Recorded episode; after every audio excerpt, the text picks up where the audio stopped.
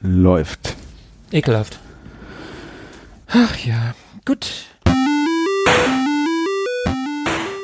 Ewig gestern. Der Podcast über Retro-Spiele und Popkultur, Vergangenes und aktuell gebliebenes. Die Retro Boys gehen mit euch der ganz großen Frage nach: War früher wirklich alles besser?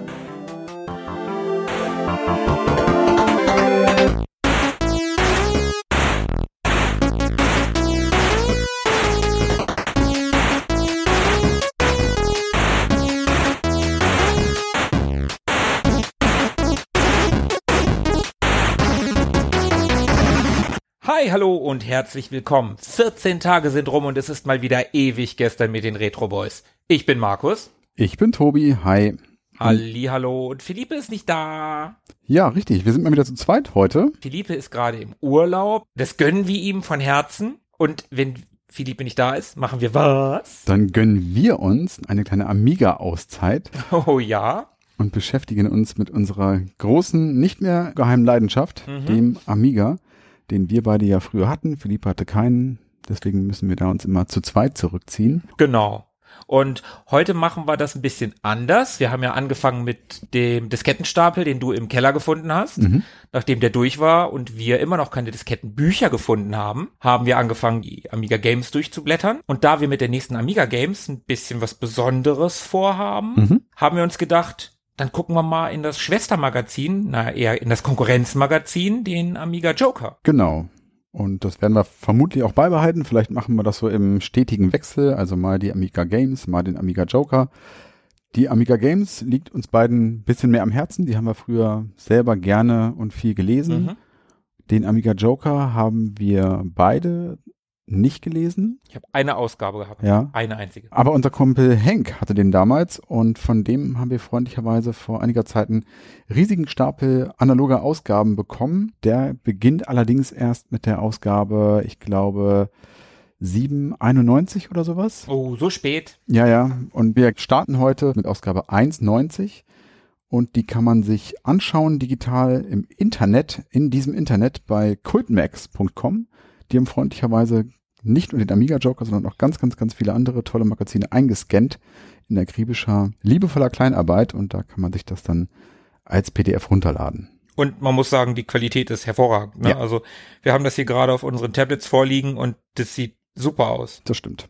Und bevor wir loslegen, frage ich heute mal in die Runde oder ja, ich frage dich. Was hast du denn so getrieben die letzten 14 Tage? Ja, ich habe eigentlich äh, wie die letzten Wochen auch gar nicht so viel gemacht. Meine Gaming-Leidenschaft allgemein ist so ein bisschen eingeschlafen. Also ich spiele halt weiterhin eine Runde Call of Duty nach der anderen. Wenn ich mal zum Zocken komme, ist es irgendwie wenig Zeit, weniger Zeit als sonst. Ansonsten habe ich, obwohl ich habe ein ganz nettes retro-inspiriertes Game angefangen namens Narita Boy. Mhm. Das ist ganz cool. Das ist super schön gepixelt und ist so ein Metroidvania-artiges Spiel. Und so die erste Stunde, die ich gespielt habe, war auf jeden Fall sehr nett, sieht optisch sehr schön aus. Was aber viel interessanter ist und was uns in einer der nächsten Folgen vielleicht eventuell nochmal begegnen könnte, äh, wir haben, ich glaube, ich habe es in der letzten Folge ja schon mal ange, habe ich das schon mal angeteasert, ich weiß es gar nicht mehr genau. Äh, ich habe mir die neue Masters of the Universe Serie angeguckt, Masters Mhm. of the Universe Revelations. Revelations oder Revelation? Revelation, glaube ich. Okay, dann, dann streichen wir das S bitte. Äh, Das schneiden wir jetzt nicht raus. Wir streichen es einfach aus der ganzen Geschichte. Ähm, Habe ich mir angeguckt und ja, das war's eigentlich so. Nee, stimmt gar nicht. Ich habe unglaublich viele Masters-Figuren gekauft. Oh ja, stimmt. Das hast du mir sogar gezeigt neulich. Total geil, die gibt's ja wieder, aber da reden wir an anderer Stelle nochmal ein bisschen ausführlicher drüber, glaube Würde ich. ich auch sagen, ja. Und was hast du so getrieben in den letzten zwei Wochen? Och, weißt du. Ich habe auch nicht so viel getrieben, weder gezockt noch geglotzt, außer ich habe mir auch Masters of the Universe angeschaut, Revelation, Ohne S. ohne S.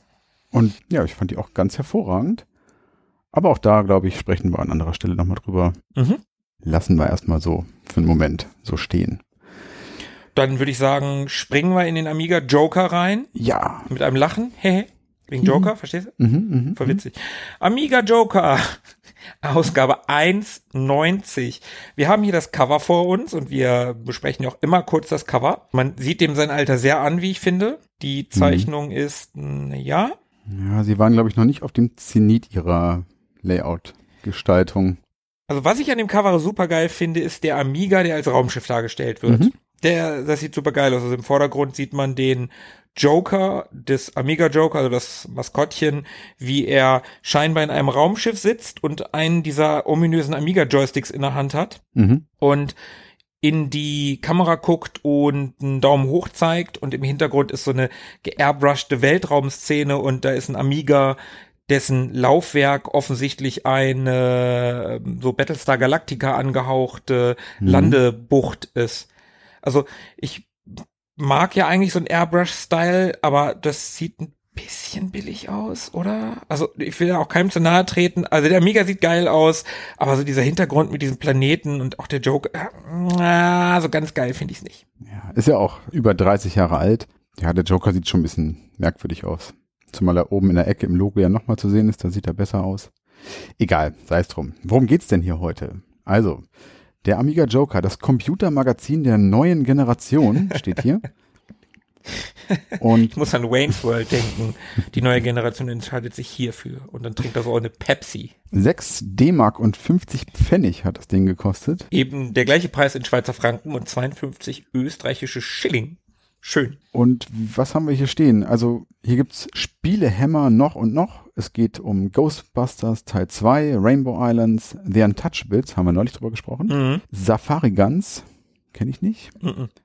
Und es geht um viel mehr und um zwei Grafikwunder im Vergleich. Und zwar It Came from the Desert und Iron Lord. Ersteres kenne ich zumindest namentlich. Ich auch. Dann gibt's das große Rennspecial, Hard Driven, Turbo Outrun und Chase HQ Mhm. und andere. Dann gibt's verrücktes Zockerwerkzeug, Crazy Sticks. Und das Crazy ist auch so ein bisschen crazy gesetzt. Ne? Da haben sie die Buchstaben so ähm, jeweils einzeln so ein paar Grad gedreht.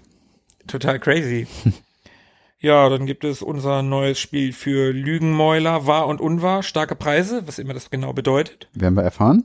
Know-how gelöst in die 3 Space Quest 3 plus jede Menge Tipps, Cheats und Karten. Also hier wird scheinbar auch eine Cheats, Tipps und Tricks mm, Sparte angepriesen. Und dann blättern wir auch schon in das Magazin rein und wir fangen an, wie so oft in solchen Magazinen, mit Werbung, die gar nicht so sehr nach Werbung aussieht, wie ich finde. Das sieht eher aus wie ein Test. Mhm. Unten steht aber fett Infogrames oder Infogramm. Mhm. SimCity. Ja. Und das ist so eine ganz nette, ich finde die eigentlich ganz nett. Also sieht auch. aus heutiger Sicht natürlich ein bisschen zu farblos aus, finde ich. Es sieht, Findest du? ja, finde ich schon. Also der ganze untere Bereich, dieser weiße Hintergrund, das ist einfach. Aber oben, das Bild ist toll. Das ist so eine, Mhm. eine äh, das ist Rio de Janeiro. Und da wurde drauf gemalt, wie jemand so eine Stadt in SimCity bauen würde irgendwie. Ne? Also das sieht irgendwie ganz geil aus. So, so, äh, da ist ein Spital, äh, offensichtlich einer aus Österreich, Mhm. eine Wohnsiedlung, äh, ein Verwahrungszentrum, Verwaltungszentrum, Entschuldigung, Shopping City, Freizeitpark, Flughafen, Oper, ein Stadion gibt's da unten natürlich noch. Und das ist alles so verbunden mit, mit Straßen und äh, sieht irgendwie ganz cool aus. Also das Foto gefällt mir. Ja, das ist eine ganz hübsche Anzeige, so die Kombination aus dem Foto von Rio de Janeiro und da drauf dieses Gemalte, das sieht ganz nett aus. Hast du das mal gespielt? So ernsthaft SimCity? Ich habe es mal versucht, mehrfach. Ich habe es mehrfach versucht zu spielen, aber ich bin da nie so richtig reingekommen, muss ich Mhm. sagen. Ich bin immer sehr schnell bankrott gewesen. Mhm. Ja, ich leider auch nicht. Ist ja der Oberklassiker und ein bisschen schäme ich mich auch dafür, dass ich das nie so wirklich gespielt habe. Mm, Ja, ich äh, kann das verstehen. Mir geht's ähnlich. Würde es tatsächlich auch ganz gerne mal spielen. Vielleicht mal im Rahmen einer Ehrenrunde, vielleicht aber auch einfach mal so. Aber ich habe damals auch, wenn ich mal sowas in der Art gespielt habe, dann irgendwie andere Simulationen vorgezogen. Mhm. Also ich habe so Civilization gespielt und Colonization und Mhm. solche Sachen, SimCity. Nee, irgendwie. Ja, Civ habe ich ja auch geliebt, Ja. aber SimCity bin ich nie irgendwie, nie so richtig reingekommen. okay, wir entschuldigen uns in aller Form dafür. Dann blättern wir mal um. Ah ja, da ist es das Editorial. Und Oh, oh, oh. hier haben wir natürlich nicht unseren lieben Hans Ippisch, der uns begrüßt, sondern den Michael, dessen Nachname hier nicht weiter preisgegeben wird. Und auch ein Foto haben sie sich gespart, dafür eine Illustration von dem Michael. Mhm. Ja, keine Ahnung, ob die gut getroffen ist. Auf ein neues, sagt er. Ich werde es jetzt nicht vorlesen, aber er schreibt hier so eine kleine Neujahresansprache. Wir befinden uns ja auch in der ersten Ausgabe 1990. Nicht nur neues Jahr, neues Jahrzehnt. Ne, Das sagt Jahrzehnt, richtig, auch. stimmt, ja, ja, ja. Aber was ich eigentlich noch fast viel spannender finde, ist die Aufmachung. Finde ich cool. Ich mag die Dreiecke. Ja, das ist super krass. Späte 80er, frühe Mhm. 90er. Also die Tapete bei Lynn, bei Alf sah ähnlich aus. Ja. Gefühlt. Irgendwie sah alles damals ähnlich aus und sowas ist ja heute auch durchaus wieder in. In den RTL-Farben. Blau, Gelb und Rot. Aber es sind nicht, es ist nicht so ein sattes Rot und es ist ein dunkleres Blau und äh, Ja, ja. es ist natürlich nicht RTL. Auf der nächsten Seite haben wir das Inhaltsverzeichnis. Und da haben wir auch die ersten Screenshots. Erstmal, das Inhalt sieht ganz geil aus, so Graffiti-mäßig. Mhm. Finde ich ganz cool. Und da sieht man einen Screenshot von It Came from the Desert und von Iron Lord, die in so klein richtig gut aussehen. Ja. Also beide, beide Screenshots sehen richtig gut aus. Auch wenn ich da jetzt reinzoome, muss ich sagen, richtig toll gepixelt, gefällt mir sehr, sehr gut. Das Iron Lord, das Schwert sieht fast, fast schon gerendert aus. Ja. So ein frühes Rendering. Ganz cool. Und auf der anderen Seite haben wir, was ist denn das? Oh, Larry. Larry 2. Larry und äh, Horrorsoft, Elvira und irgendwie Captain Amiga. Oh Mann. Amiga Joker proudly presents Captain Amiga, ein Anti-Hit von echtem Schrot und Korn. Wer den Chaoten näher kennenlernen und zudem noch etwas gewinnen möchte, blättert schnell auf Seite 39. Machen wir nicht. Nein, das machen wir nicht. Wir gehen schön der Reihe nach. Auf Seite 6 nämlich. Genau. Und was haben wir da? Den Mixer. Das ist eine, ja, eine Mixer-Kategorie. Hier werden so einzelne Sachen vorgestellt, unter anderem die Reihe Buch des Blutes. Wir haben hier äh, das zweite Buch des Blutes, das fünfte Buch des Blutes und so. Die Blutbücher sind auf jeden Fall von Clive Barker. Das ist der Mann, der die Hellraiser-Reihe erfunden hat. Mhm. Und ja, dann haben wir ein Skatebike. Das sieht total abgefahren aus. Ganz merkwürdig, ja. Pedalen und Skateboardrollen und eine große oder größere Rolle. Ein Rad, ne? Sieht fast aus wie ein Einrad. Also wie ein k- kaputt gegangenes Einrad oder wie ein verunfalltes Einrad. Ja. Irgendwie. Daneben haben wir Top exklusiv Future Wars, die Musik des neuen Zeitreiseabenteuers von Delphin Software. Das ist ja geil. Da gab's gab's als Soundtrack. Hm? Das ist ja super geil. Future Wars, da haben wir auch neulich drüber gesprochen. Das war das erste Adventure, was ich überhaupt gespielt habe, an das ich mich bewusst erinnern kann, dass es ein Adventure war, was ich null gerafft habe. Das ist ja super geil, dass es das als Soundtrack gab. Und das daneben ist völlig absurd. Tortenschlacht steht hier. Das Bad-Fieber ist noch lange nicht vorbei. Zumindest was Bomiko betrifft. Dort und nur dort ist jetzt die einzigartige Bad-Torte zu erhalten. Wer das süße Teil haben möchte, kann es dort bestellen und tut damit sogar noch etwas für einen guten Zweck. Also hier kann man für 20 Mark eine Torte bestellen. Selbstkostenpreis. Mhm. Das finde ich merkwürdig. Also, ja, ein bisschen seltsame Kategorie. Hier werden so Dinge vorgestellt. Völlig random durcheinandergewürfelt. Torten, Musik, Bücher und ein komisches Sportgerät. Das erinnert mich ein bisschen an die G. Ja, stimmt. Die haben noch auch so, sowas gemacht. Also hier der Mhm. Joker, Vorreiter. Auf der nächsten Seite haben wir ein Preview, nämlich zu Elvira. Elvira haben wir, glaube ich, auch schon mal drüber gesprochen, ne? Haben wir ja schon in verschiedenen Folgen, glaube ich. Immer wieder ein sehenswertes Dekolleté. Ja, die Frisur nicht so, aber ja, stimmt. Und das Spiel, ja, ist sicherlich mal wert, das mal ernsthafter zu spielen, als man es damals getan hat. Daneben haben wir ein Preview, heiße News von Reline, Legend of Ferghale und Window Wizard. Beides nie gehört. Ich würde sagen, wir rauschen weiter. Oh, da ist das erste Spiel, das ich kenne. Ja. Ghostbusters 2. Also, das Spiel hat hier 71 Prozent bekommen. Ist schon die erste Wertung, ne? Ja, das ist hier nicht mit Preview, die haben sich nicht lange aufgehalten, ne? Ja. Direkt los. Richtige Wertung, Grafik 80, Sound 71, Handhabung, Handhabung ist geil. Äh, äh, 69, Motivation 64 und insgesamt 71. Wie stehst du denn zu Ghostbusters 2? Warte, bevor ich das sage, die haben nicht erklärt, wie sie das aufsplitten. Amiga Games in ihrer ersten Aufga Ausgabe haben das noch so schön erklärt. Ja, stimmt.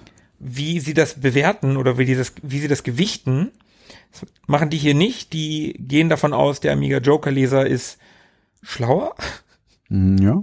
vielleicht. Ghostbusters 2, ja. Also ich kann mich an das Spiel erinnern, ich kann mich gut an das Spiel erinnern. Ich weiß, dass es super schwer war.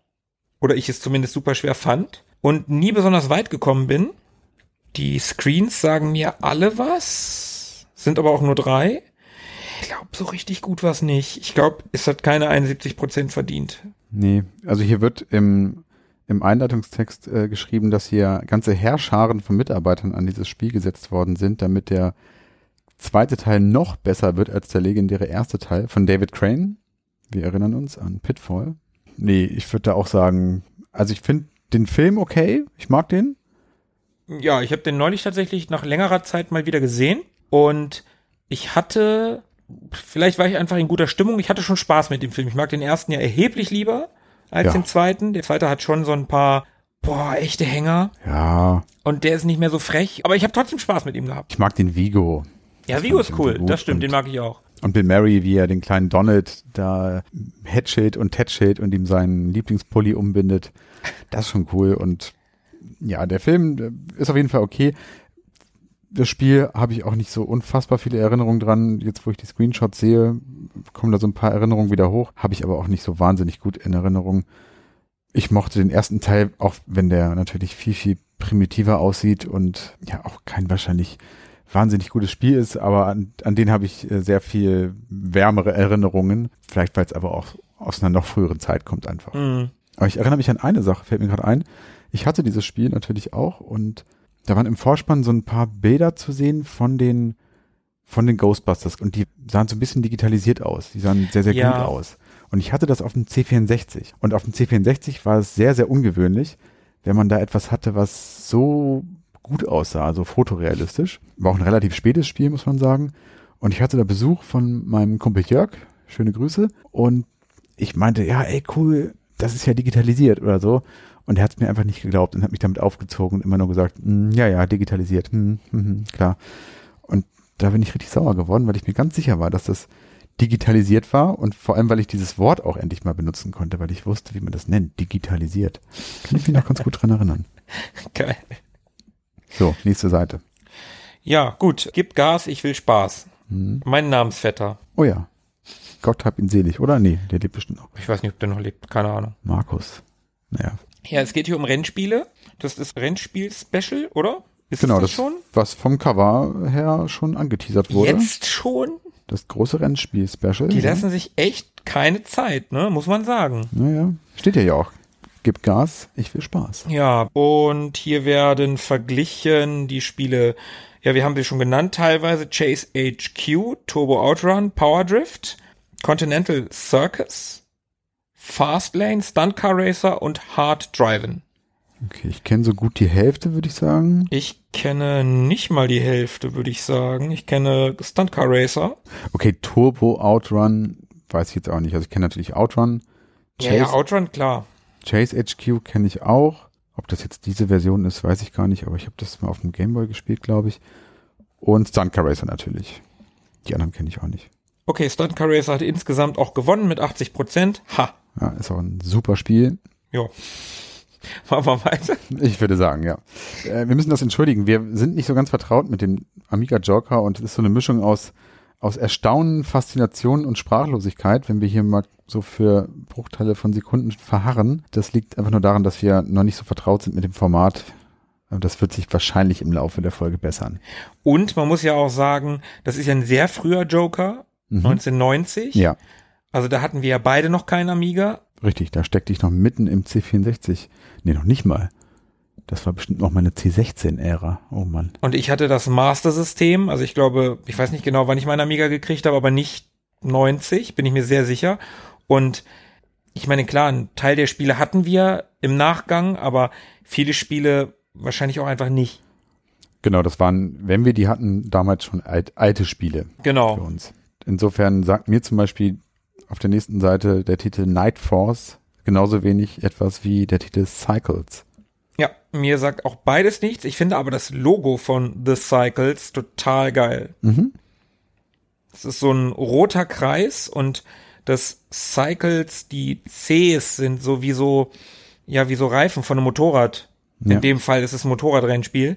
Illustriert, designt. Also ich finde, es sieht super cool aus. Ja, das stimmt. Sehr minimalistisch, bisschen Ja. japanisch mit Ja, dem ja. roten Kreis. Ja, finde ich auch. Also der rote Kreis auf weißem Grund erinnert natürlich an die japanische Flagge. Ist auch das bessere Spiel von den beiden. Night Force ist ein, tja, es gibt in diesem Wertungskasten kein Genre. Ist wahrscheinlich ein Action-Adventure. Wenn ich das mal so mutmaßen darf. Alles ist ein Action-Adventure. Da macht man nie was falsch. ja, aber The Cycles ist garantiert kein Action-Adventure. Also das eine ist von Titus, Night Force, The Cycles ist von Accolade. Ja, Ja. werden wir jetzt auch nicht, nicht viel mehr zu sagen können. Gehen wir also weiter. Nächste Seite. Oh, Da wird es schon ein bisschen bekannter. auf jeden Fall. Aber warum steht hier Super Wonder Boy in Monsterland? Eine gute Frage. Das Ding heißt doch nur Wonder Boy in Monsterland. Ja, in dem Bewertungskasten, wo der Name nochmal aufgegriffen wird, ist das super auch wieder weg. Ja. Hm. Also Wonderboy, das habe ich gehabt auf dem Amiga. Ich kannte Wonderboy natürlich vom Master System Mhm. und ich habe mich gefreut, da ein Sega-Spiel zu haben. Ja. Hab das aber nicht gerafft, weil das ein ganz frühes Spiel war, was so Metroidvania-Elemente hatte, mit, mit Bereichen, wo du noch nicht hinkamst, mit einer vergleichsweise offenen Spielwelt. Also du hast kein, wie bei Super Mario, wie bei später Sonic oder wie bei einem klassischen Alex Kid oder so, dass du am Anfang des Levels und dann läufst du nach links oder bei Alex Kid im ersten Level musst du ja nach unten tatsächlich. Aber hier konntest du nach links oder rechts laufen, wenn ich mich da recht entsinne, und hattest einen Shop, wo du Sachen kaufen konntest und es gab Text und ich habe das nicht so richtig gerafft, weil ich auch kein Englisch konnte. Mhm. Das hat es natürlich nochmal erschwert. Aber ich habe den Nachfolger ja mal vor, das habe ich auch schon mal erzählt, Ja. ähm, äh, Wonderboy 3, The Dragon's Lair heißt das. Den direkten Nachfolger dieses Spiels, den habe ich mal gespielt im, im Remake. Und das war ein sehr, sehr gutes Spiel. Und ich glaube, dass äh, Wonderboy in Monsterland da in eine ähnliche Kerbe schlagen würde. Vielleicht noch ein bisschen simpler wäre, ein bisschen straighter, ein bisschen, wie sagt man, linearer. Mhm. Aber ich glaube, das ist schon ein ganz gutes Spiel. 73 Prozent, denke ich schon okay. Ja, der Joker meint Wonderboy auf dem Amiga. Das ist Spielspaß für alle Altersstufen. Und es steht übrigens da mit im Kasten, das finde ich wieder ganz cool, für Anfänger. Mhm. Ja gut, wenn man kein Englisch kann, dann aber wiederum nicht. Nächste Seite. Blockout. Blockout. Tetris ist back. Ja. So eine 3D-Version von Tetris, würde ich sagen. Mhm. von oben im Prinzip auf die Steine runterschaut, wie sie in die Tiefe fliegen. Ja, man muss so eine dreidimensionale Platte bauen, würde ich sagen, ne? Mhm.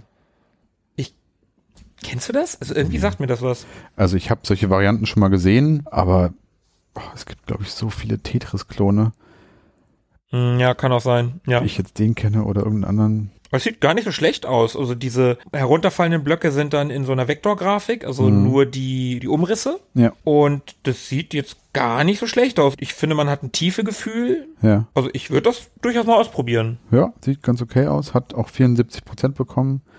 Hersteller California Dreams. Nie gehört. Nee, habe ich auch noch nie gehört. Tja, was haben wir als nächstes?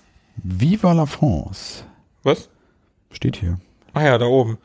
Das Spiel heißt aber Safari Guns. Habe ich auch nie gehört. Ich habe das auch noch nie gehört. Das scheint irgendwie so ein sowas wie PO, POW, Ja, so, ein, so eine Shooting Gallery, also so ein Gallery Shooter zu sein. ja, möglich. Ich denke mal, heute würde das nicht mehr gehen, dass man da irgendwie in Afrika Tiere abballert. Äh, nee. Hier sind so drei Screenshots. In zweien von denen ist genau das zu sehen, was du gerade gesagt hast. Darunter ist noch so ein bisschen, ja, was ist da zu sehen? So eine Szene zumindest, irgendwie so eine, ich finde, ob das eine Cutscene ist oder tatsächlich irgendwas, was man bedienen konnte. Also so ein Raum ist da zu sehen in so einer in so einer afrikanischen Lodge oder sowas. Ah, warte mal, ich lese hier unten gerade, vielleicht ist das gar nicht so schlimm. Da Nee, stimmt. eine Fotosafari, wie sie der Ja, ja. Amiga noch nie gesehen hat. Beeindruckend. Ich war auch ein bisschen abgelenkt oder äh, irritiert von dem Gewehr, das ist nämlich auch ein Gewehr zu sehen. ja, das ist auch ein. Gewehr zu sehen. Aber hier steht es nämlich auch traurig, aber wahr, in Afrika stirbt die Tierwelt langsam aus. Damit die Menschen darauf aufmerksam werden, wirst du in die Steppe geschickt, um eine Bildreportage zu machen. Ah, okay. Dann ist alles gut. Alles ist gut, aber was soll das Gewehr? Ja, vielleicht sind es äh, Betäubungspfeile oder vielleicht muss man Wilderer erschießen. Okay, ja, das kann natürlich sein. Wir werden es nicht erfahren, ich zumindest nicht, weil ich werde es wahrscheinlich niemals spielen. Nee, wahrscheinlich nicht. Wir kommen zu, oh, oh ja, da ist es, da ist es. Ja. Future Wars, Time Travelers ist der Untertitel. Erstes Cinematic Game. Preisen Delphin Software ihr neues Zeitreiseabenteuer an. Cinematic hat logisch etwas mit Kino zu tun und bedeutet, dass bei diesem Grafik-Adventure nichts mehr über die Tastatur eingegeben werden muss. Meine Güte. Ich wünschte auch, ich hätte da irgendwie eine Geschichte zu, dass ich das mal gespielt habe oder mal ausprobiert habe oder das mal gesehen habe. Aber nee, auch die Screenshots, die hier zu sehen sind, die helfen mir da nicht auf die Sprünge. Habe ich wirklich nix, nix mit am Hut.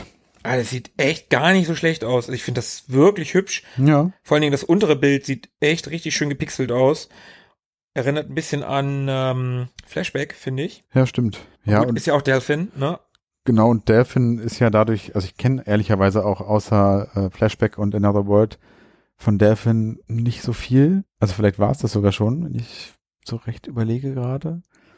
Aber mit den beiden Spielen haben sie sich natürlich echte Denkmäler gesetzt. Hm, ja, stimmt. und so stehen für mich einfach für ein gutes Spiel, so für, für eine tolle Story, für tolle Grafik, für innovative Grafik, also für gute Qualität einfach. Ob das wirklich stimmt und ob sie abseits von diesen Spielen noch wahnsinnig gute Sachen gemacht haben, weiß ich ehrlich gesagt gar nicht. Das Spiel hat auf jeden Fall insgesamt 79 Prozent bekommen. Mhm. Und was ich noch ganz witzig finde, Spezialität. Zwei Game-Disketten bis zu zehn Speicherstände lassen sich auf einer separaten Safe-Disk abspeichern. Mhm. Eine komplett eingedeutschte Version des Spiels ist in Vorbereitung. ah, hört, hört. Das ist ein Spiel, was ich echt gerne mal nachholen würde. Da hätte ich Bock drauf. Ja, sieht Vielleicht ist aus. das auch mal eine Ehrenrunde wert. Ja. Kennt wahrscheinlich kein Mensch. Liebe Leute da draußen, sagt's uns. Kennt ihr Future Wars? Und wenn ja, lohnt sich mal intensiver reinzuschauen. Genau, sagt uns das mal. So. Weiter geht's. Auf Seite 17 mit Blue Angel 69. Hm, das erinnert mich irgendwie an Penthouse Hot Numbers. Ja.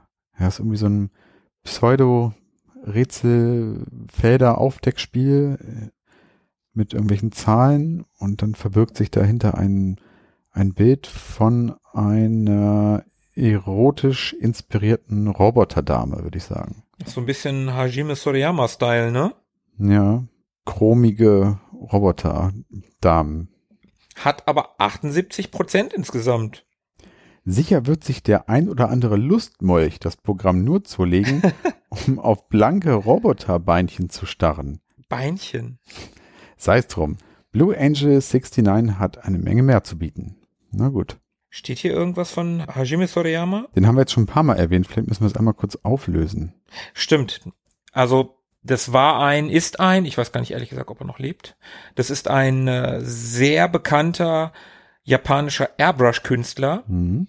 der Damen und halt eine Zeit lang vor allen Dingen Roboterdamen sehr plastisch gesprayt hat. Mhm. Also mit plastisch meine ich, dass das schon sehr realistisch aussah, also wie realistisch so eine Roboterdame halt aussehen kann. Mhm. Ja, es sah schon sehr fotorealistisch aus mit, ja, mit sehr viel Chrom immer und Ja, sehr ja, viel ja. Highlights und Glanz und da hatten wir auf dem Amiga damals so eine, ja, so eine Grafik-Bilder-Demo, kann man es gar nicht so richtig nennen. Eigentlich war es eine, eine Dia-Show von, Ja, war eine Dia-Show. von Fast. einzelnen Arbeiten von ihm, die dann so hochauflösend dargestellt worden sind, so dass der Monitor so ein bisschen flackerte. Das war aber ganz spannend, also Mhm. dass der Amiga dann sowas konnte, dass der diese Hochauflösung, also diese hochauflösende Darstellung ge gekonnt hat und die Pixel dann halt super klein waren, Mhm. aber wie du sagtest, dass das dann geflimmert hat ohne Ende, aber es war trotzdem total spannend und der Monitor hat dann auch immer so geklackt, Ja. irgendwie, wenn er in diesen High-Res-Modus gegangen ist, ne? Mhm. Das war ganz geil. War so eins von den Dingern, die man gerne mal gezeigt hat, wenn Besuch da war, um so ein bisschen zu beeindrucken. Aber wenn Mama reingekommen ist, dann musste man ganz schnell den Monitor ausmachen. Hat man Glück gehabt, wenn gerade ein Roboter zu sehen war oder dieses Nashorn. Ja, das stimmt, das Roboter-Nashorn und es gab auch so einen Roboter-Tiger Mhm. mit so einem Spoiler auf dem Rücken. also Hajime Sorayama, ich kann gegen den nichts sagen. Der hat schon ein paar sehr coole Sachen gemacht. Wenn man auf Airbrush-Kunst steht, kommt man an dem nicht vorbei. Wir werden das mal verlinken in den Shownotes, so wie wir es finden werden. Mhm. So, auf der Seite 18 haben wir einen Test. Tubin. Tubin. Ich kenne das sogar. Also ich kenne es nicht, dass ich es gespielt habe. Ich habe das aber in YouTube-Videos schon öfter mal gesehen. Hm? Das ist so ein Spiel, da sitzt man in einem, wie heißt das? Ach so, ein Schwimmring. Ja, Genau, so ein hm? aufblasbarer großer Schwimmring, da sitzt man drin und ist in einem Fluss. Und dann muss man mittels der Hände, also die Spielfigur, der, das Sprite muss mittels der Hände in eine bestimmte Richtung gelenkt werden. Und dann muss man zwischen zwei Fähnchen durch und man muss hier, man sieht aus einem Screenshot ein Krokodil, da muss man in einem Krokodil vorbeikommen und man kriegt dafür Punkte. Und das spielt man, ich weiß gar nicht, ob man das auch gegen andere spielen kann. Ich bin der Meinung, dass ich auf Screenshots auch schon mal mehrere von diesen Figuren gesehen habe, also dass es quasi auch eine Art Rennen ist. Okay, und das ist cool? Ich weiß nicht, ob es cool ist. Also es sah auf jeden Fall ganz spaßig aus in den, in den YouTube-Videos und ich glaube, es kam auch nicht so schlecht weg. Ach, ja, ach, Tubin. Ja, jetzt macht Tubin auch Sinn. Tubin. Der Tube, in dem man da drin hängt. Mhm.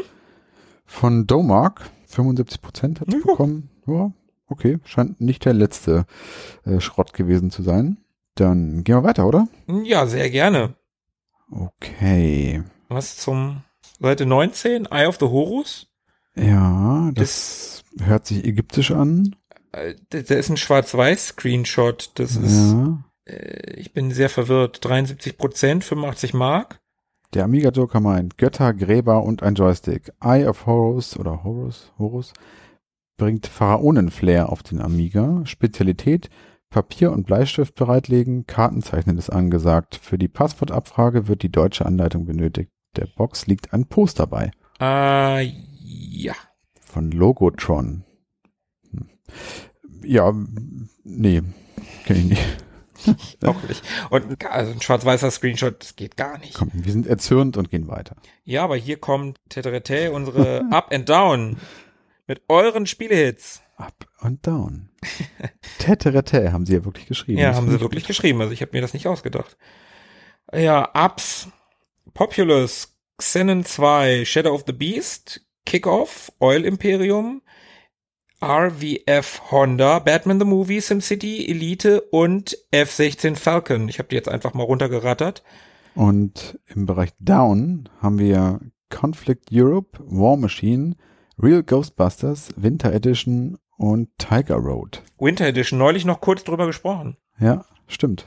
Soll ja gar nicht so gut sein und das beweist es. Real Ghostbusters? Habe ich nie gespielt, weiß ich nicht. Also die schlechten Spiele habe ich alle ausgelassen, wie mir scheint. Ja, sagt mir ehrlicherweise auch nichts etwas. Die Abtitel, die kennt man eigentlich alle, ausnahmslos. Obwohl, nee, RVF Honda kenne ich Stimmt. nicht. Ja, da bin ich auch gerade drüber gestolpert. Und F-16 Falcon vermische ich wahrscheinlich auch mit einem der unzähligen Ja, Flugsimulationen. F22 Interceptor oder wie das hieß. Und F-18. F18, ja, Entschuldigung, Entschuldigung. Um, ja, äh, irgendwie, es sagt mir aber trotzdem irgendwie was. Ja. Tja, nächste Seite, Leserbriefe. Ja, Sag mal, findest du auch, dass dieser Joker, wir haben jetzt schon wieder einen anders gezeichneten Joker. Ich finde, dass der aussieht wie Will Ferrell. das stimmt. Sieht ein bisschen aus wie Elf. Ja, genau. Sieht so ein bisschen aus nach Fanart. Ja, könnte sein, ja. So, dass es jemand gezeichnet und hingeschickt hat. Was ja bei einem Leserbrief durchaus möglich wäre. Wir werden es nicht erfahren, zumindest nicht an dieser Stelle, denn wir werden diesen Leserbrief vermutlich nicht lesen. Nein, und auch die anderen nicht. Gehen wir weiter. Auf Seite 22 haben wir wieder Tests. Wir bleiben mit Schwarz-Weiß-Screens dabei und kenne weder Pictionary, das scheint irgendwie so ein Malprogramm zu sein. Der Montagsmaler für zu Hause. Mhm. Galaxy Force. Auf dem Screenshot steht allerdings Galaxy Force 2. Und ich glaube, Galaxy Force ist ein Sega-Spiel. Irgendwie sagt mir das was. Kommt mir auch bekannt vor, aber Galaxy und Force sind, glaube ich, die beiden Begriffe, die am meisten in Computerspielen in der Geschichte aller Computerspiele jemals vorgekommen sind. Ja, wahrscheinlich. Und ein bisschen verrückt, also ich während ich eben noch dachte, dass es so diese eine Seite ist, die jetzt plötzlich mal schwarz-weiß ist, weil es so die Leserbriefseite ist, Mhm. scheint sich das jetzt hier so ein bisschen durchzuziehen. Denn diese und auch die nachfolgenden Seiten sind tatsächlich nur noch in schwarz-weiß und gelb gehalten. Ja, schön ist das nicht. Nee, zumindest merkwürdig, weil der Rest war ja so hübsch bunt gedruckt. Mhm. Na, vielleicht ändert sich das auch wieder. Bestimmt. Und dann haben wir hier nämlich noch das Spiel Interface, also Interphase geschrieben mit PH. Scheint so ein Elite-Klon zu sein. Kenne ich nicht. Kenne ich auch nicht. Weiter geht's. Oh, oh, oh, oh. Das ist was für uns hier. Planet of Lust. Oh ja. Hallo, Ach, hallo. Last. Ich habe Last gelesen. Stimmt, Last. Oh ja. Ja, Planet der Lust hat 31 Prozent gekriegt. Eieiei, äh, scheint ja nicht, äh, hm. Volle Deckung. Brad Stallion ist wieder mit offenem Hosenlatz unterwegs. Okay. Äh, wie, warte mal, der Nachfolger des seichten Sex-Adventures Sex Vixens from Space ist im Anmarsch. Vixens, mit V geschrieben, bedeutet Füchsinnen. Ja. Also, das ist jetzt, hat jetzt nichts mit dem, äh, mit dem Rütteln am Joystick zu tun. Da gab's doch auch mal so eine Russ Meyer Klamotte irgendwie, ne? Ja, Super Vixens oder so, glaube ja, ich. Ja, ja. War natürlich als Kind und Jugendlicher ein, eine riesige Lachnummer. Haha. Vixens, hä? Dann haben wir daneben Stellar Crusade. Sagt mir auch wirklich nichts. Hat auch nur 38 Prozent bekommen. Komm weiter. Ja. Oh, jetzt haben wir Werbung. Oh. Und zwar unsere Lieblingswerbung. Wer schon ein paar unserer Amiga Games Besprechungen gehört hat, der weiß, dass wir uns immer freuen, wenn wir so Spielelisten oder Spieleverzeichnisse finden, die hier abgedruckt sind. Das heißt, hier gab es dann von irgendwelchen Spieleversandhändlern Preislisten von Computerspielen, die man sich bestellen konnte. Und es war in der Vergangenheit immer so, dass wir uns eins rausgepickt haben Mhm. und im Laufe des Hefts verglichen haben, bei welchem Anbieter das Spiel denn am günstigsten ist. Was nehmen wir denn heute mal? Also wir haben das, das ist ja jetzt erst die erste, ne? Also im, wir sind auf Seite 25. Ja, In Amiga Games hätten wir jetzt schon drei solcher Listen gefunden. das stimmt. Joysoft haben wir hier übrigens. Mhm. Und die haben so als dekoratives Element hier äh, Danger Mouse Mhm. abgedruckt. Das finde ich ganz lustig. Ob sie das durften? Bestimmt, ne? Ja, ganz bestimmt. Ähm, hast du schon ein Spiel gefunden? Ich gucke hier auch so ein bisschen, also witzig, dass hier viele Spiele, die man aus unseren Amiga Games, die ja aus einem etwas späteren Jahrgang sind, gibt's hier noch gar nicht. Also ich habe gerade mal so nach Terrakin geguckt, das gab's hier einfach noch nicht. Monkey Island? Gibt es hier auch nicht. Auch nicht, nein. Manic Mansion gibt's. Hm, Wir könnten auch North and South nehmen. Nehmen wir North and South. 74 Mark 90. Alter Schwede. Gutes Spiel, aber ja, 74 Mark 90. Gibt jetzt übrigens seit kurzem ein Remake von, okay. was in ähnlichen Preiskategorien ist. Also wenn du es umrechnen würdest. Bist du, glaube ich, auch mit 39 Euro dabei oder so. Ja, die originale Amiga Big Box, da kannst du so ein paar Mal multiplizieren, dann kommst du auch so langsam in die Ja, das, Region. das kann ich mir wohl vorstellen. Also das Spiel, wir haben unsere Anleitung ja leider damals verlegt und die Boxen und Mhm. die Originaldisketten. Hätte ich wirklich gerne. Ja, das wäre tatsächlich ein Spiel, was ich auch gerne hätte. North and South. 74 Mark 90. Okay, das merken wir uns. Gar nicht mal so günstig. Auf Seite 26, Scare Ghost haben wir hier. Ein Spiel von Level 9, kenne ich nicht. Der Amiga Joker sagt Scapegoat, Adventure-Spaß mit Gänsehaut, am besten bei Kerzenlicht spielen. Okay, also irgendwie so ein Grusel-Horror-Adventure oder sowas. Mhm, aber viel Text. Das scheint noch mit Parser zu sein, ne? Ja, Wenn ich mir den einen Screenshot da angucke. hat 90 Prozent bekommen. Alter Schwede, ja. Ist ein bisschen, bisschen, ja, ein bisschen unglücklich, dass es hier nur schwarz-weiß abgedruckt ist. Das nimmt dem Ganzen so ein bisschen Strahlkraft. Vielleicht sieht es viel besser aus, als man das hier annehmen kann. Mhm. Aber hier ist auch der Amiga Joker Hit Award vergeben worden. Stimmt. Möchte ich gar nichts Böses jetzt zu sagen. Den Hit hatten wir übrigens schon mal. Safari Guns hatte auch den Ah, okay. Amiga Joker Hit. Dem haben wir auch Unrecht getan. Zunächst. Ja, dann gucken wir mal weiter, oder? Muss ja noch mal was kommen, was wir auch kennen. Oh, es wird wieder farbig, das ist ja schön. Ach, Gott sei Dank. The Chambers of Shaolin. Ein, ja, Fighting Game, so ein frühes. Ja, würde ich sagen. Okay, wir befinden uns ja hier im Jahre 1990. Mhm. Street Fighter 2 ist noch, ich glaube, zwei Jahre entfernt. Ja. Und die Amiga Joker oder der, der Schreiberling dieses Artikels eröffnet mit Prügelspiele am Computer haben Tradition. Meist sind es billig produzierte Games, die selbst fanatische Kampfsportler nur für wenigen Minuten an den Monitor fesseln können. Wer kennt sie nicht? Diese fanatischen Kampfsportler, die gerne zwischendurch mal eine äh, ein Prügelspiel anschmeißen. Aber wie, wie geil das auch ist, wie, wie Prügelspiele hier abgestraft werden mit billig produzierte Games. Ich sag ja, vor Street Fighter 2 hat man so über Prügelspiele gedacht. Ja, ja. Und dann kam irgendwann Street Fighter 2 und alle wollten es nachmachen. Habe ich ja auch lange in, mal in der einen Lieblingsfolge drüber gesprochen. Obwohl sich hier die geheimnisvollen Shaolin-Kammern, um die es hier geht, wohltuend vom üblichen asiatischen Gekloppe abheben. 83 Prozent, ja, ja, kann man nichts sagen. Von Talion und Grand Slam entwickelt. Ja, unsere Freunde von Talion aus äh, Gütersloh. Das finde ich auch nach wie vor verrückt. Also Talion war für mich auch so eine, so eine glänzende, schillernde Firma, die in, also mindestens äh, in den USA, auf jeden Fall in Kalifornien saßen und dann kommen die aus Gütersloh. Ausgerechnet Gütersloh. Nein, es ist überhaupt nicht schlimm, aus Gütersloh Nein, zu kommen. überhaupt nicht. Wir wollen hier unsere Hörer, die vielleicht aus Gütersloh kommen, nicht abschrecken. Ich liebe Gütersloh. Ich liebe Gütersloh auch. Das Miele-Museum zum Beispiel gibt's dort. Ja, oder den Botanischen Garten. Ja, ja, also Gütersloh, tolle Stadt. Was ich nicht verstehe, hier auf der nächsten Seite sind nochmal zwei Spiele. Das erste davon hat gerade mal 59 Prozent gekommen und dabei sollte ja eigentlich jeder wissen, dass dieses Spiel eines der besten Spiele aller Zeiten ist. Naja. Warum ich das noch nicht als Lieblingsspiel mal irgendwie besprochen habe, ist mir schleierhaft. Es geht hier nämlich um Dogs of War. Vielleicht solltest du es nochmal spielen und vielleicht merkst du dann, dass es, dass die 59 Prozent sehr gerechtfertigt sind.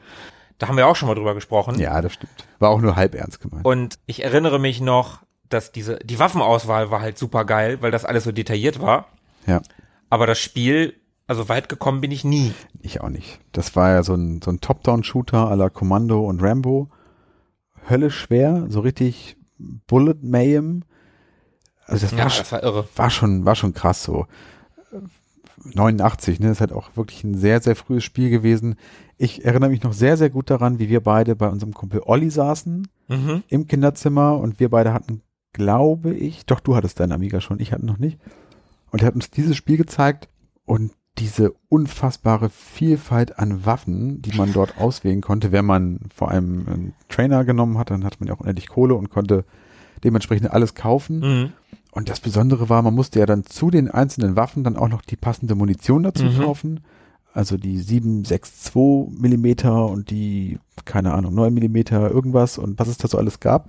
Das war, glaube ich, auch schon relativ realistisch echten Waffen so nachempfunden. Und so als 14-, 15-jährigen Bengel war das natürlich, also ich fand es sehr, sehr cool und ja, du hast recht, also das Waffen kaufen und aussuchen hat ein bisschen mehr Bock gemacht als das Spiel selber, weil es einfach immer schnell wieder vorbei war. Das stimmt. Aber ich habe die Musik immer noch im Ohr, ich habe dieses diesen Intro-Screen immer noch im Ohr, wie dieser dieser Rambo-eske Kämpfer, Soldat mit dieser Minigun im Mhm. Anschlag dort steht und ballert und so.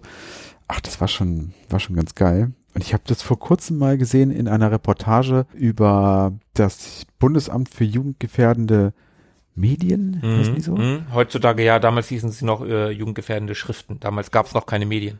Und das war witzig, das war glaube ich so eine alte Spiegel-TV-Dokumentation. Mhm. Und da haben sie nämlich diese Mitarbeiter dieses Ministeriums bei der Arbeit gezeigt. Und das war ganz witzig. Das war dann auch so ein, und, ach so, und da haben sie nämlich äh, genau dieses Spiel auch gehabt. Und da hatten sie dann in diesen Räumlichkeiten dieses Ministeriums, da waren so zwei Damen in den 40er, 50ern, würde ich sagen, Mhm. die den Laden da irgendwie geschmissen hatten, die da auch rauchend in diesem Zimmer saßen, als wäre es völlig selbstverständlich. War es damals. Genau, war es damals ja auch. Und da hatten sie dieses Spiel sich nämlich vorgeknöpft und ich meine, da hatten sie einen, einen Jungen, einen, einen Jugendlichen an einem Computer sitzen, der dieses Spiel gespielt hat, der das denen so ein bisschen näher bringen musste, wie das geht, was man da machen muss und so Mhm. weiter. Und äh, auf der Grundlage haben sie das dann am Ende bewertet und auch indiziert. Das war auf jeden Fall sehr, ja, aus heutiger Sicht niedlich anzusehen. Verlinken wir auch mal, ne? Unbedingt. Dogs of War. Toll. Dogs of War. Ja, und dann haben wir noch Skiddo. Skidoo. Skidoo? Skidoo, ja, würde ich auch sagen. Skidoo? Skidoo wahrscheinlich, oder? Von Cocktail Vision. 69 Prozent. Ja, schade, dass hier nie das Genre irgendwie notiert ist. So muss man sich mal ganz kurz hier in diesen Text reinlesen, das überfliegen. Der Screenshot gibt mir auch nur wenig Aufschluss aufs Genre. Tja, es geht um Winter, Schnee und Kälte. Ja, Aber ich kenn's nicht. Ich denke mal, wir machen mal weiter. ich glaube auch. Jetzt kommen wir in den Bereich äh, Public Domain und Crack. Also, Genau, die Cracker-Szene ist damit wahrscheinlich gemeint. also ja, äh, klar, aber also auch Cracker waren damals ja eher so allerhöchstens halblegal, oder? Also hier steht, diesmal geht's um die Tricks und Kniffe, die das Leben der Szene erst so richtig aufregend machen. Alles hart am Rande der Legalität. Ja, wenn man es genau nimmt, sogar schon ziemlich außerhalb. Krass, dass die darüber einen Artikel gemacht, also auch wenn er nur kurz ist, aber dass die darüber einen Artikel gemacht haben. Und der ist von dem scheinbar fiktiven Dr. Freak geschrieben. Ein Mann im Trenchcoat mit Hut und Sonnenbrille. Ja, der hier irgendwie so ein bisschen aus der Cracker- und Mailbox-Szene berichtet. Was auch immer genau. Aber ja, sie machen hier so ein bisschen auf Geheimniskrämerei und äh, ähm, ja, reichern das hier so ein bisschen mit Illegalität und Huiuiui an. Mhm. Vielleicht ganz lesenswert. Ja, Seite 32, falls ihr das mal nachblättern wollt. Aber wenn ihr schlau seid, dann blättert ihr eh mit. Aber wenn ihr nicht mit- mitblättert, heißt es nicht, dass ihr doof seid. Nicht falsch verstehen. Das stimmt. So, machen wir mal weiter hier. Wir sind wieder bei Tests. Ah, und es wird bunt, ist das schön. Ah, endlich wieder. Rainbow Islands. Ach schön. Das habe ich immer sehr gemocht. Ich habe das nie gespielt. Ich habe das auf dem C64 gerne gespielt. Vom Amiga kenne ich es auch nicht wirklich. Ist ja der Bubble Bobble Nachfolger. Mhm. Aber ich habe auch Bubble Bobble nie gespielt. Ah, okay. Doch, das habe ich auch gern gespielt auf dem C64. Ich fand es schön. War ein sehr, sehr schönes, buntes Spiel. Hat Spaß gemacht. Äh, Wird hier im Test mit 85% bewertet. Rainbow Islands ist die süßeste Versuchung, seit es Bubble Bobble gibt. Okay. Ist das nicht niedlich? Und hier steht, es ist von Firebird. Ist es nicht eigentlich von Taito? Tja, vielleicht war Firebird der deutsche, europäische Vertrieb. Ja, also weil hier Hersteller steht. Na gut, vielleicht haben sie es nicht so, nicht so differenziert. Hm. Vielleicht habe ich aber auch keine Ahnung, das mag auch sein. Nur Taito war mir da so ein bisschen in Erinnerung geblieben. Bubble Bobble war von Taito, ne? Und Rainbow Islands auch. Ja, dann haben sie es vielleicht einfach wirklich nicht so genau genommen. Oder äh, wie gesagt, es ist halt der deutsche Vertrieb und sie haben es nicht so genau genommen. Genau, so wird's gewesen sein. Daneben haben wir zwei Spiele auf einer Seite. Asterix Operation Hinkelstein. Ich kenne weder den Film, also ich habe den tatsächlich nie gesehen. Ja, Das war so die Zeit, wo ich mich nicht mehr dafür interessiert habe. Das sah alles so abgedreht aus. Ja. Anders als die alten Filme. Und das Spiel habe ich auch nie gespielt, hat aber auch nur 45 Prozent. So ein typisches Filmspiel irgendwie von Cocktail Vision. Passt ja. Wegen Franzosen und so. Und daneben kenne ich auch nicht. Na, never mind. Voll witzig, oder? Super witzig. Weil das Spiel heißt nämlich Nevermind. Und du, hast, und du hast es dann auch nochmal gesagt. Also, weißt du, so never, also, Genau. War schon ziemlich Ich lustig. find's witzig. Ja, ich find's ich find's auch lustig. Sieht aber grafisch auf jeden Fall, also der, der eine Screenshot, den man hier sehen kann, den finde ich eigentlich ganz cool. Von Psyclabs und Psychnosis 75 Prozent. Vielleicht ist es gut. Ein 3D-Puzzle. Ge- Denkt man jetzt auch nicht sofort dran, Nee, wenn man stimmt. den Screenshot sieht. Und Asterix kenne ich, glaube ich, auch nicht das Spiel. Ich kenne eh, glaube ich, gar keine Asterix-Spiele so richtig. Wobei ich Asterix eigentlich sehr, sehr mag. Also die Comics habe ich als Kind sehr gerne gelesen Mhm. und habe mir jetzt in letzter Zeit auch mit den Kindern öfter mal wieder Asterix-Filme angeschaut. Bringen die aber auch alle so ein bisschen immer durcheinander. Mhm. Also klar, so Asterix bei den Briten oder sowas, da weiß man schon, welcher das ist oder Ja. Cleopatra oder so. Das ist auch der, den ich am besten kenne von allen. Aber so Operation Hinkelstein, weiß ich jetzt nicht, habe jetzt auch nicht so richtig ein Bild vor Augen. Aber ja, schade, dass man es hier so vergeigt hat mit 45 Prozent. Mhm. Kann man sicherlich mehr draus machen. Aber es gibt auf dem Mega Drive, glaube ich, ein Asterix-Spiel. Auf dem Master Oder auf dem Master System? Auf Mega Drive gibt's auch eins. Das habe ich sogar. Ich habe das aber noch nie gespielt, muss ich gestehen. Ich habe auch noch keins von denen gespielt, aber zumindest sieht das ganz hübsch aus, glaube ich. Ja, ja, das stimmt. Es ist jetzt ein neues Asterix-Spiel angekündigt worden vor einiger Zeit.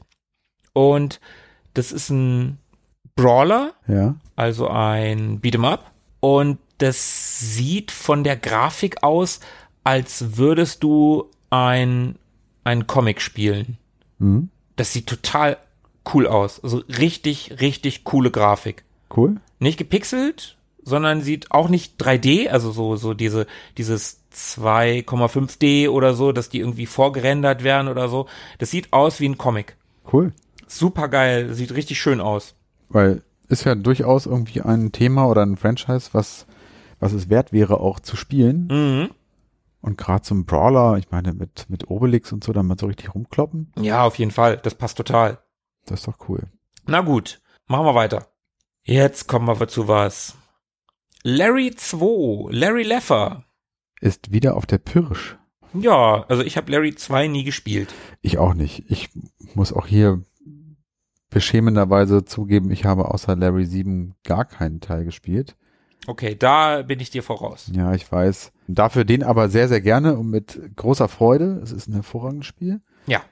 Aber auch eins, was sich in der Reihe wirklich abhebt vom Rest, ne? Mhm, ja, das stimmt. Durch die, ja, grafisch und auch durch die Sprachausgabe und die, die hervorragende deutsche Sprachausgabe vor allem. Mhm.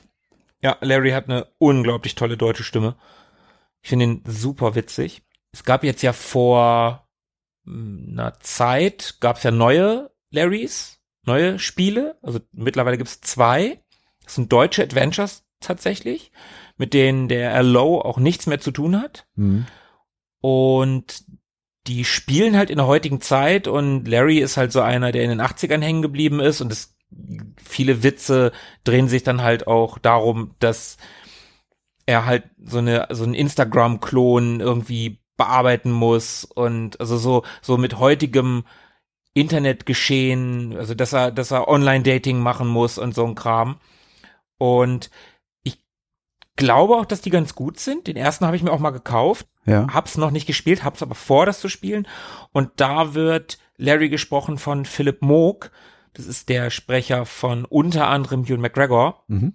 Also, und auch Barney Stinson aus How I Met Your Mother, was ja zu so einem Womanizer passt, aber wiederum nicht, weil Barney Stinson ja ein echter Womanizer ist und Larry halt überhaupt kein Womanizer. Nein.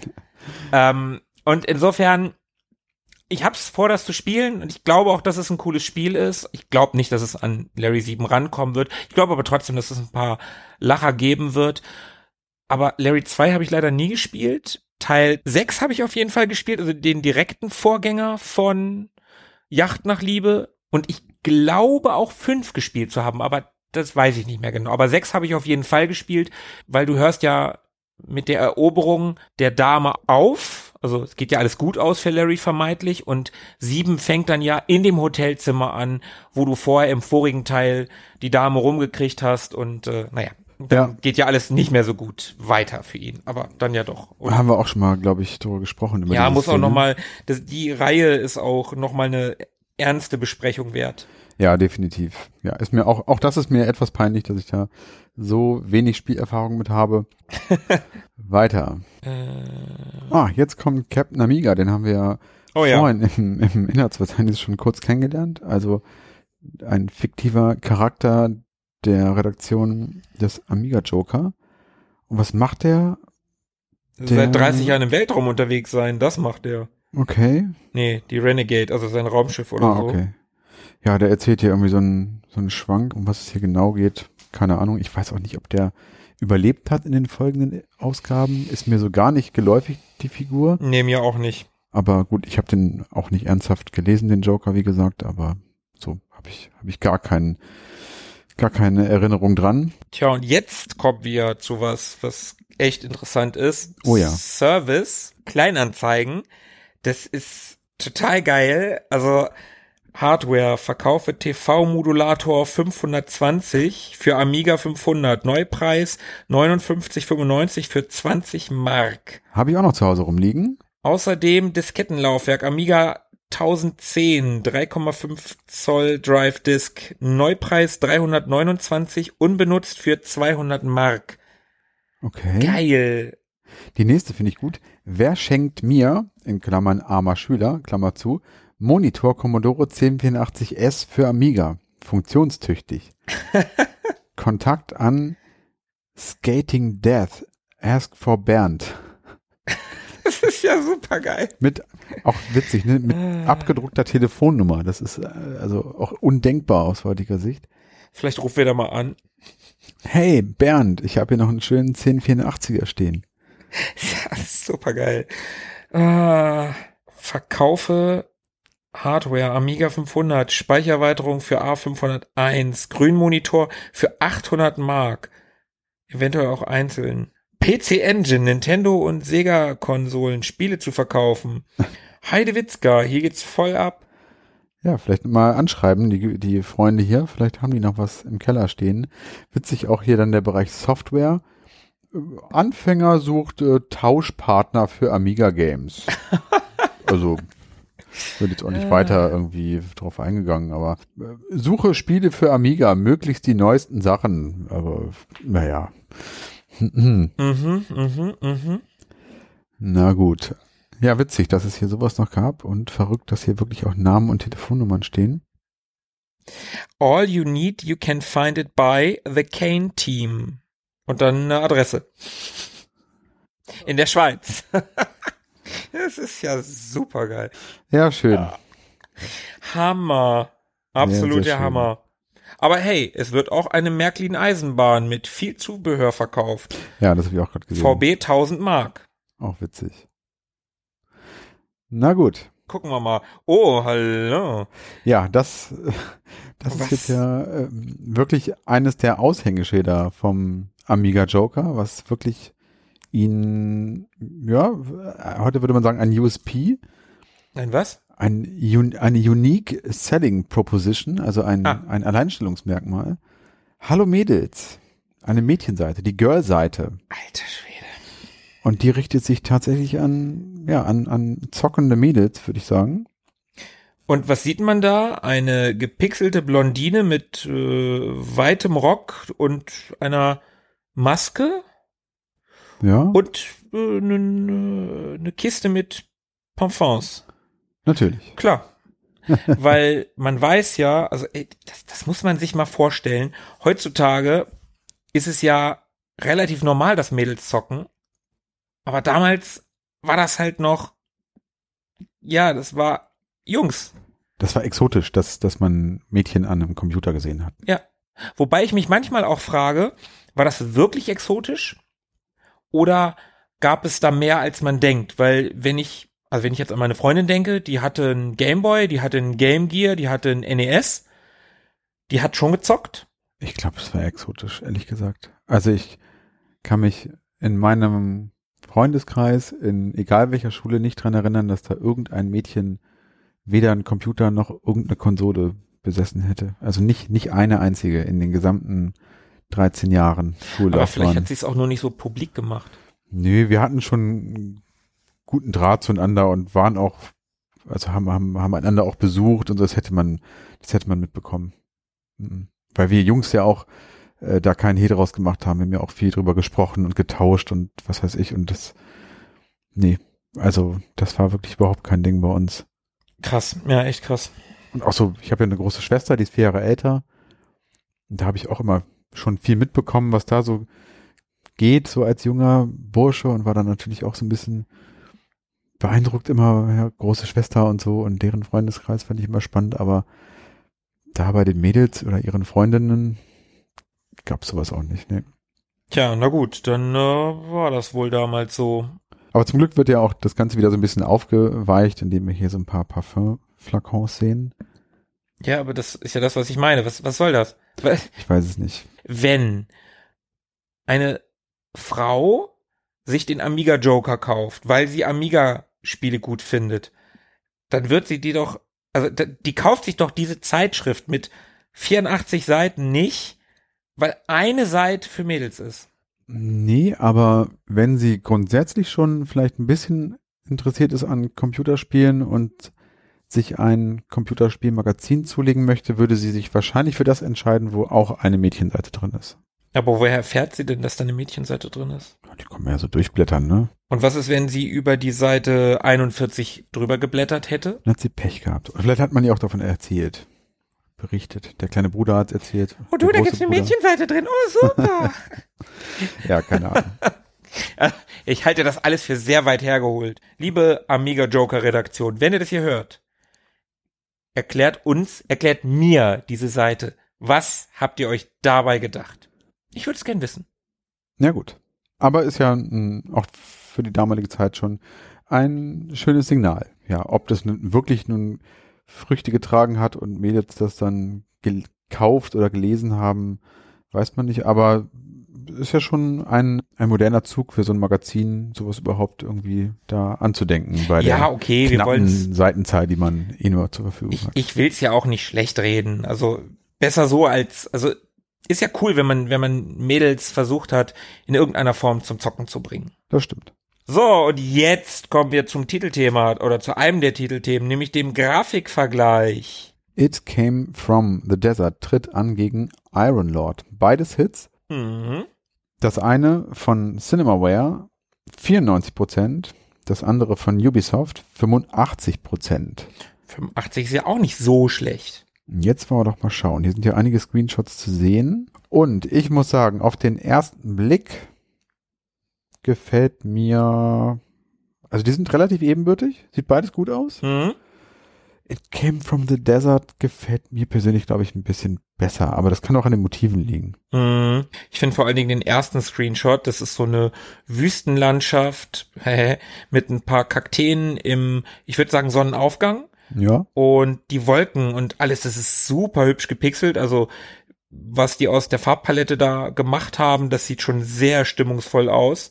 ja. Bei Iron Lord finde ich das letzte Bild besonders schön. Diese Landschaft mit den, mit den Hügeln und den Bäumen und dem Fluss. Wie so ein Flussdelta sieht das aus. Genau, ne? das sieht, das Mhm. sieht total hübsch aus. Also, ich finde, das ist ebenbürtig. Also, ich kenne beide Spiele nicht. Also, ich kenne It Came from the Desert natürlich namentlich. Das ist ja ein, schon ein Amiga-Klassiker gewesen. Cinemaware war ja auch ein Riesenladen damals. Ja. Aber Iron Lord habe ich noch nie gehört. Nee, ich glaube, wenn ich das richtig rauslese hier, so überfliege, so ein bisschen Defender of the Crown, geht so in die Richtung? Mhm. Habe ich Also- aber auch nie gespielt. Ich auch nicht. Auch das ist mir rückblickend sehr, sehr peinlich. Nein, äh, genau, also das Iron Lord scheint irgendwie so im Mittelalter angesiedeltes Spiel zu sein. Bogenschützen, Ritter kann man hier sehen. Mhm. Armdrücken. Arm drücken, genau. Sieht auch ganz nett aus und It Came From the Desert habe ich auch nie gespielt, aber auch schon auf verschiedensten Screenshots gesehen und der eine, der hier zu sehen ist, das ist so der Klassiker, glaube ich, so ein Promo-Shot. Den meinst kennt den mit man, der Riesenameise? Genau, mit der Riesenameise, wo dann diese äh, Ego-Shooter-eske Hand mit der Knarre äh, zu sehen ist. Und das Ganze in so einem mittlerer Westen-Setting irgendwie, ne? So amerikanische Mhm. Farm mit so einem Windrad und so Silos im Hintergrund. Sieht ganz, ganz cool aus. Also diese riesige Ameise sieht cool aus. Ich weiß nicht, ob es ein gutes Spiel ist, aber ich hätte It Came From the Desert auch den Vorzug gegeben. Ich glaube, ich würde beide mal ausprobieren. Okay. Aber ja, wenn ich nur eins spielen könnte, würde ich, glaube ich, It Came From the Desert nehmen. Weil, weil Klassiker, weil bekannterer Klassiker und ich es halt Ja. nie gespielt habe. Und Cinema war ja für gute Spiele steht. Ja, gut, Ubisoft auch, aber hey. Hey. Hättest du denn auch Weird Dreams einen Versuch gegönnt? Das ist jetzt mal wirklich witzig. Über Weird Dreams habe ich mit Sebo mal in einer Halloween-Folge gesprochen. Ach, tatsächlich. Ja, stimmt. Daran erinnere ich mich. Wenn du hier die, den zweiten Screenshot an, ansiehst, da kann ich mich gut dran erinnern, das hat er sehr ausführlich beschrieben. Das ist Mhm. diese Zuckerwattemaschine, wo man am Anfang so gar nicht weiß, was das, was es damit auf sich hat. Er hat das sehr nett beschrieben, hört unsere Halloween-Folge, unsere letzte, die ich mit Sebo gemacht habe. Äh, Das ist, also wie er das beschrieben hat und auch wenn man sich die Screens anguckt und was man da so machen musste, das ist ein sehr abgedrehtes Spiel. Skurriler Humor. Ich glaube, das hat er auch so gesagt. Mhm. Vielleicht auch obskur. Das sagt er auch gerne. Grüße gehen übrigens raus. Ja. Wir werden bald von ihm hören. Ja, ja, ja, ja. Wir müssen unser Wissen prüfen. Ja, 76 Prozent. Oh mein Gott. Also ist auf jeden Fall nicht schlecht weggekommen. Das ist wahr.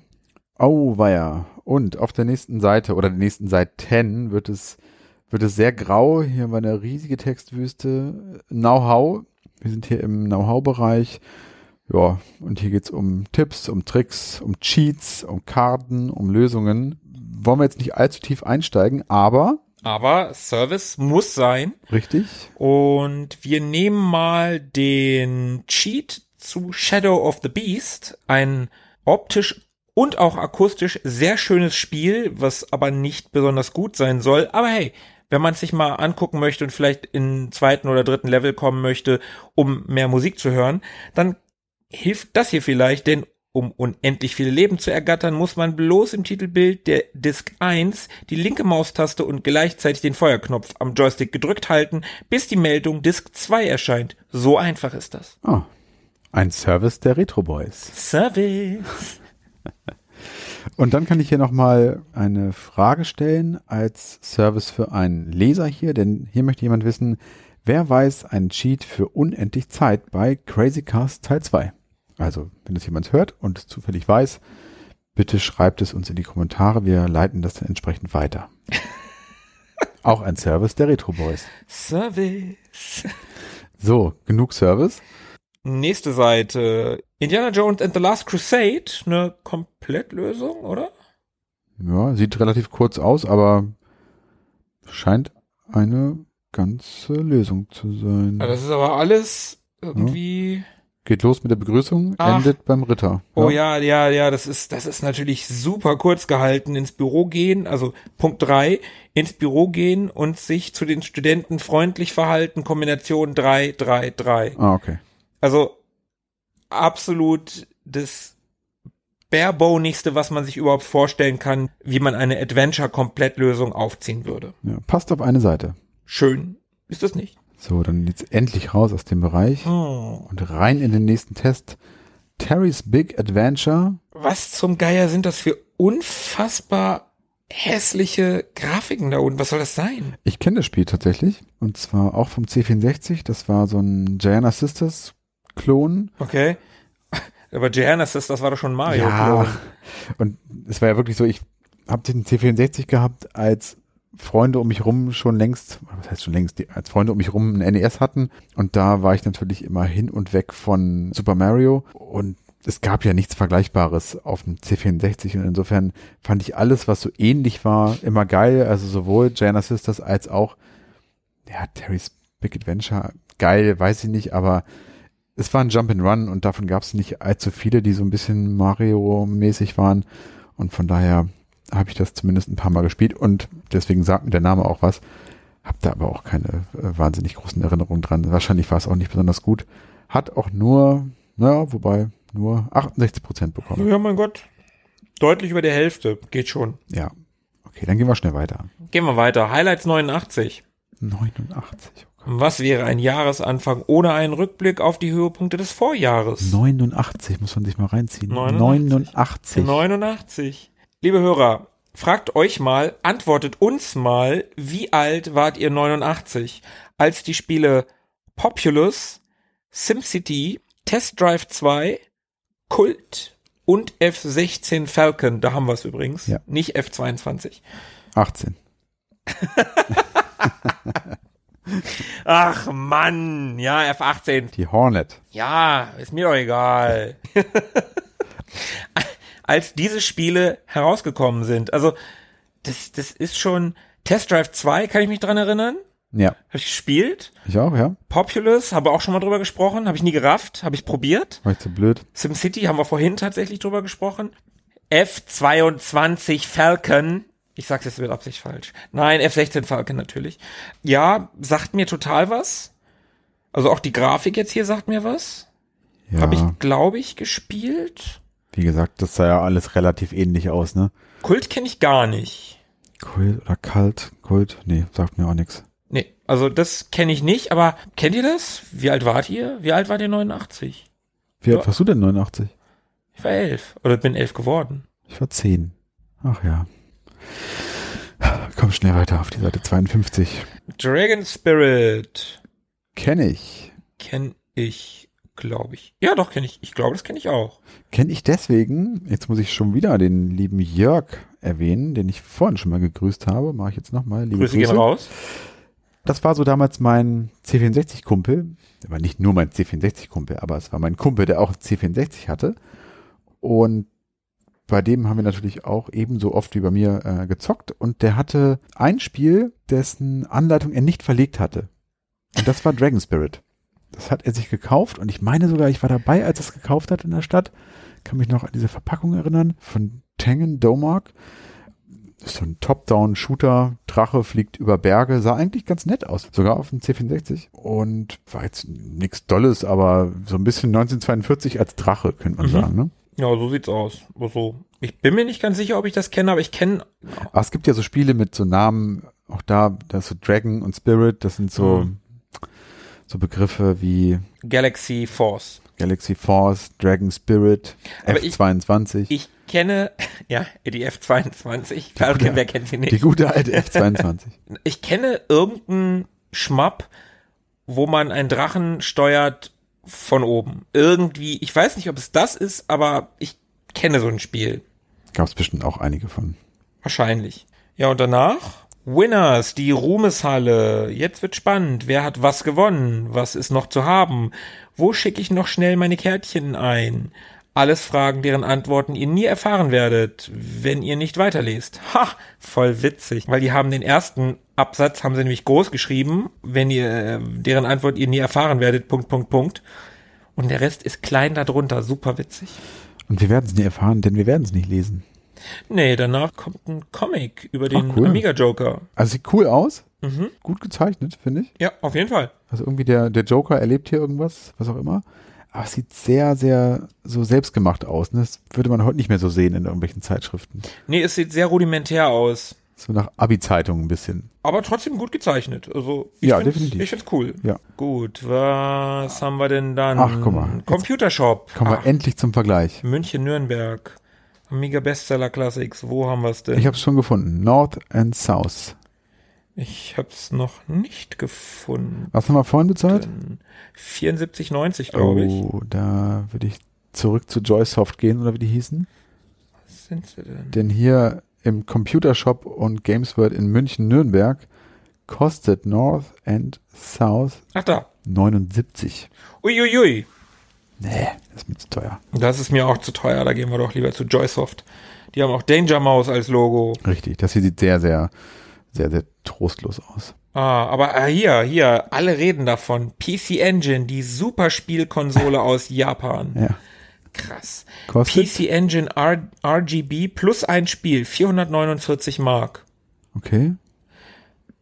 CD-ROM 900 Mark. Alter Schwede. Da gab's ja eine CD-ROM-Erweiterung von. Ja. Dann hast du, hast du 1350 Mark hast du für das Komplettpaket. Alter Schwede. Hier gibt's auch den Mega Drive übrigens. Anschluss an RGB-Monitor beziehungsweise RGB-Fernseher. 450 Mark. Also 449 Mark. Und ein Spiel, ne? So Alex Kid. 139 Mark. Ja, ja, ja, irre. Man glaubt ja immer gar nicht, wie teuer diese äh, Konsolenspiele damals gewesen sind. Aber die waren krass. einfach schweineteuer. Ja. Auch so im, im Vergleich zu Amiga-Spielen zum Beispiel, ne? Mhm. Ich habe das ja auch schon mal in einem in irgendeinem Podcast gesagt. Die Leute, die sich heutzutage über über die Preise von Konsolenspielen aufregen. Sony hat jetzt gerade äh, das erste Mal seit, ich weiß nicht, zwölf Jahren oder so die Preise erhöht. Microsoft ist noch nicht mitgezogen und äh, die haben jetzt, die wollen jetzt 79 Euro, glaube ich, für ein für ein Spiel haben, was natürlich, also ich meine 80 Euro, das ist eine Menge Holz, aber Ja. wenn du überlegst, dass 1990 ein Mega Drive-Spiel auch schon 140 Mark gekostet hat. Ja. Das sind nun mal auch 70 Euro ungefähr. Und wenn du noch die Inflation mit oben drauf rechnest, 139 Mark waren damals mehr als heute 70 Euro. Ja, das stimmt schon. Also war nicht wirklich alles besser und günstiger früher, vielleicht. Vielleicht. Das äh, wird sich noch rausstellen. Vor allen Dingen Alex Kidd in Miracle World. Warum steht denn das eigentlich bei den Mega Drive Spielen? Das ist doch ein Master System Spiel. Das hätte hier The Enchanted Castle sein müssen. Wenn überhaupt. Baseball, was für ein Baseball. Ghouls and Ghosts, auch das hätte ich gerne gehabt. Rambo 3, geil. Komm, wir wollen nicht so lange schwelgen. Ja, okay, okay. Wir machen, wir machen mal weiter. Das dauert nämlich hier alles sonst zu lange. Jetzt sind wir wieder im Bereich, das ist, glaube ich, wieder ein Test, ne? Ja, sieht so aus. Keith the Thief. Kenne ich nicht. Nie Hab gehört. ich auch noch nie gehört. Nee. Nee. Sagt mir auch gar nichts. Rollenspiel scheint es zu sein. Mhm. Adventure? Action-Adventure. Nein, ohne Action. Ich kenn's nicht. Ich kenn's auch nicht. Dann haben wir hier, oh, Darius Plus. Das ist eine ganz berühmte Schmapp-Reihe. Darius, Gradius, auf dem Mhm. NES hieß das Life Force. Kann sein, ja. Gehört das da mit in die Reihe oder verwechsel ich das gerade? Sagt mir auf jeden Fall was. Life Force. Aber äh, Darius oder Darius sagt mir nichts. Super, super bekannt im, im Retro-Bereich. Ist gerade auch ein neuer Teil für das, also ich habe mir den für die Switch gekauft. Okay. Sieht auch schick aus. Dieser Fisch, der hier zu sehen ist, so ein Roboterfisch. Das Spannende an der Reihe ist, dass die ganzen Gegner, die haben alle so ein Unterwasserthema. Also da Mhm. kämpfst du im Weltraum gegen Roboterkraken, Roboterfische. Die haben immer dieses nautische Thema, sage ich jetzt mal. Okay. Das ist Cool. ganz cool, ja. Das ist so ein Alleinstellungsmerkmal, so ein optisches Alleinstellungsmerkmal dieser Reihe. Ja.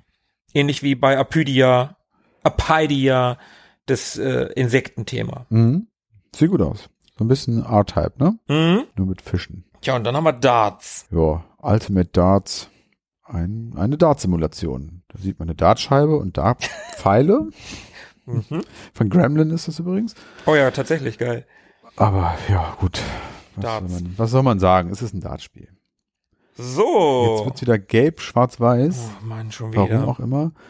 Und zwar ein Test zum Spiel Griderian, The American Way of Football. Eine Football-Simulation. Sieht nicht nach Action aus. Nee, überhaupt nicht. So ein Managerspiel könnte das sein. Von Bethesda ist das. Die gab's damals auch schon. 72 Prozent. Ja, geil. Äh, zum Trost gibt's eine kleine Zusatzgrafik. Wenn es gelingt, einen Touchdown, etwa das Gegenstück zum Tor beim Fußball zu landen. Ah? Schön, dass es noch, dass sie das erklären, aber gut, das war Anfang, früheste 90er. Da war das noch nicht so mit, mit, äh, so wie heutzutage, wo du auf Pro7 Max jeden Sonntag Football gucken kannst. Ja. Und es ist tatsächlich eine Simulation, steht hier auch. Der Amiga Joker meint, Griderian, ein Touchdown für Football-Fans, ein Fest für Strategie-Fans. Nee, Freaks. Entschuldigung. Aber Griderian, was mag das bedeuten? Tja, Ist das ein Begriff aus dem Football? also ich gucke gerne Football, aber dieser Begriff ist mir noch nicht untergekommen. Hm, Wer es weiß, kann sich gerne auch hier melden. Gerne. So, jetzt haben wir hier ein Eine Software, ne? Software für Computermusiker, Mhm. den Amiga als, Als Soundmaschine. mhm. da gibt sogar zwei, das sind zwei verschiedene, ne? Genau. Und hier stehen. Sidman versus Mark II Sound System. Ja, bin kein, kein Musiker, habe auch auf dem Amiga nie Musik gemacht. Techno-Sound kenne ich, glaube ich, das war so ein Modul, das man in den Amiga stecken konnte, oder? Erzähl ich da Quatsch? Ich weiß es nicht. Hank hatte sowas, glaube ich, mal. Hank und ich hatten mal die, ja, leicht überkandidelte Idee, dass wir Home by the Sea als Amiga-Modul machen. Okay. Wir haben die ersten Akkorde, dieses da, da, da, da, dum, dum, da, dum, Mhm. da. Das haben wir hinbekommen, danach war vorbei. Ich glaube, aber haben wir noch das erste Home by the Sea gemacht? Ich weiß es gar nicht mehr. Das ist schon so lange her, vielleicht hat er das noch. Okay. Wahnsinn. Hank, wenn du das hörst, hast du es noch? Hast du das noch? Grüße gehen raus. Ähm, genau, und auch wenn wir hier nicht näher drauf eingehen wollen, zumindest der Gewinner hier ist, weiß ich gar nicht. Nö, es sind Müsste keine Prozente angegeben. lesen, wer sich von Preisen blenden lässt, der kauft oder entscheidet sich für Mark II, das Soundsystem kostet nämlich 79 Mark, während Sidmon nur 69 D-Mark kostet. Und teuer ist besser. Und wer günstig kauft, kauft zweimal. So, was haben wir denn als nächstes hier? Okay, wir bleiben schwarz-weiß und haben die Amiga Toolbox, Anatomiekurs für Diskchirurgen. Ah, okay, damit ist sicherlich der Disk-Doktor gemeint. Kennst du den noch? Nein. Das war so eine äh, ominöse Fehlermeldung. Beim Abspeichern zum Beispiel hat man das öfter mal gehabt. Bei Safe-Disketten. Das war immer sehr frustrierend, wenn man irgendwie ein Adventure spielte und wollte das dann auf deiner Safe-Disk abspeichern.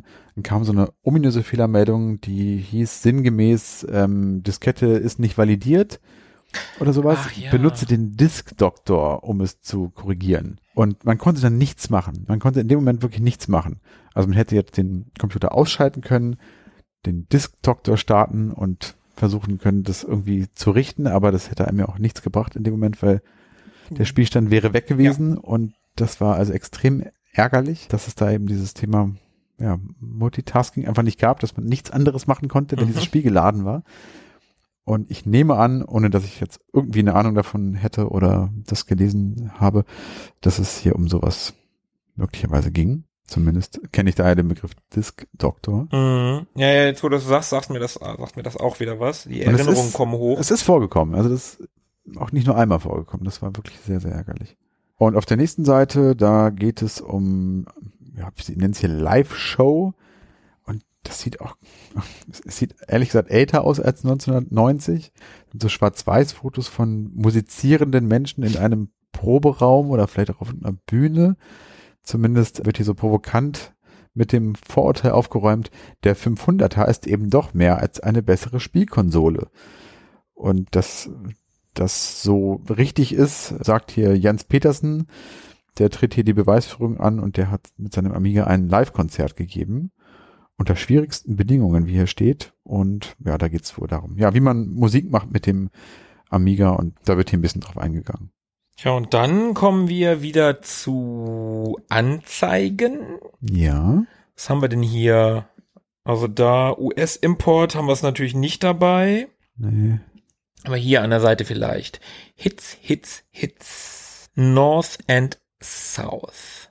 Haben sie nicht im Programm, ne? Ah. Ah, doch, da. Ich hab's.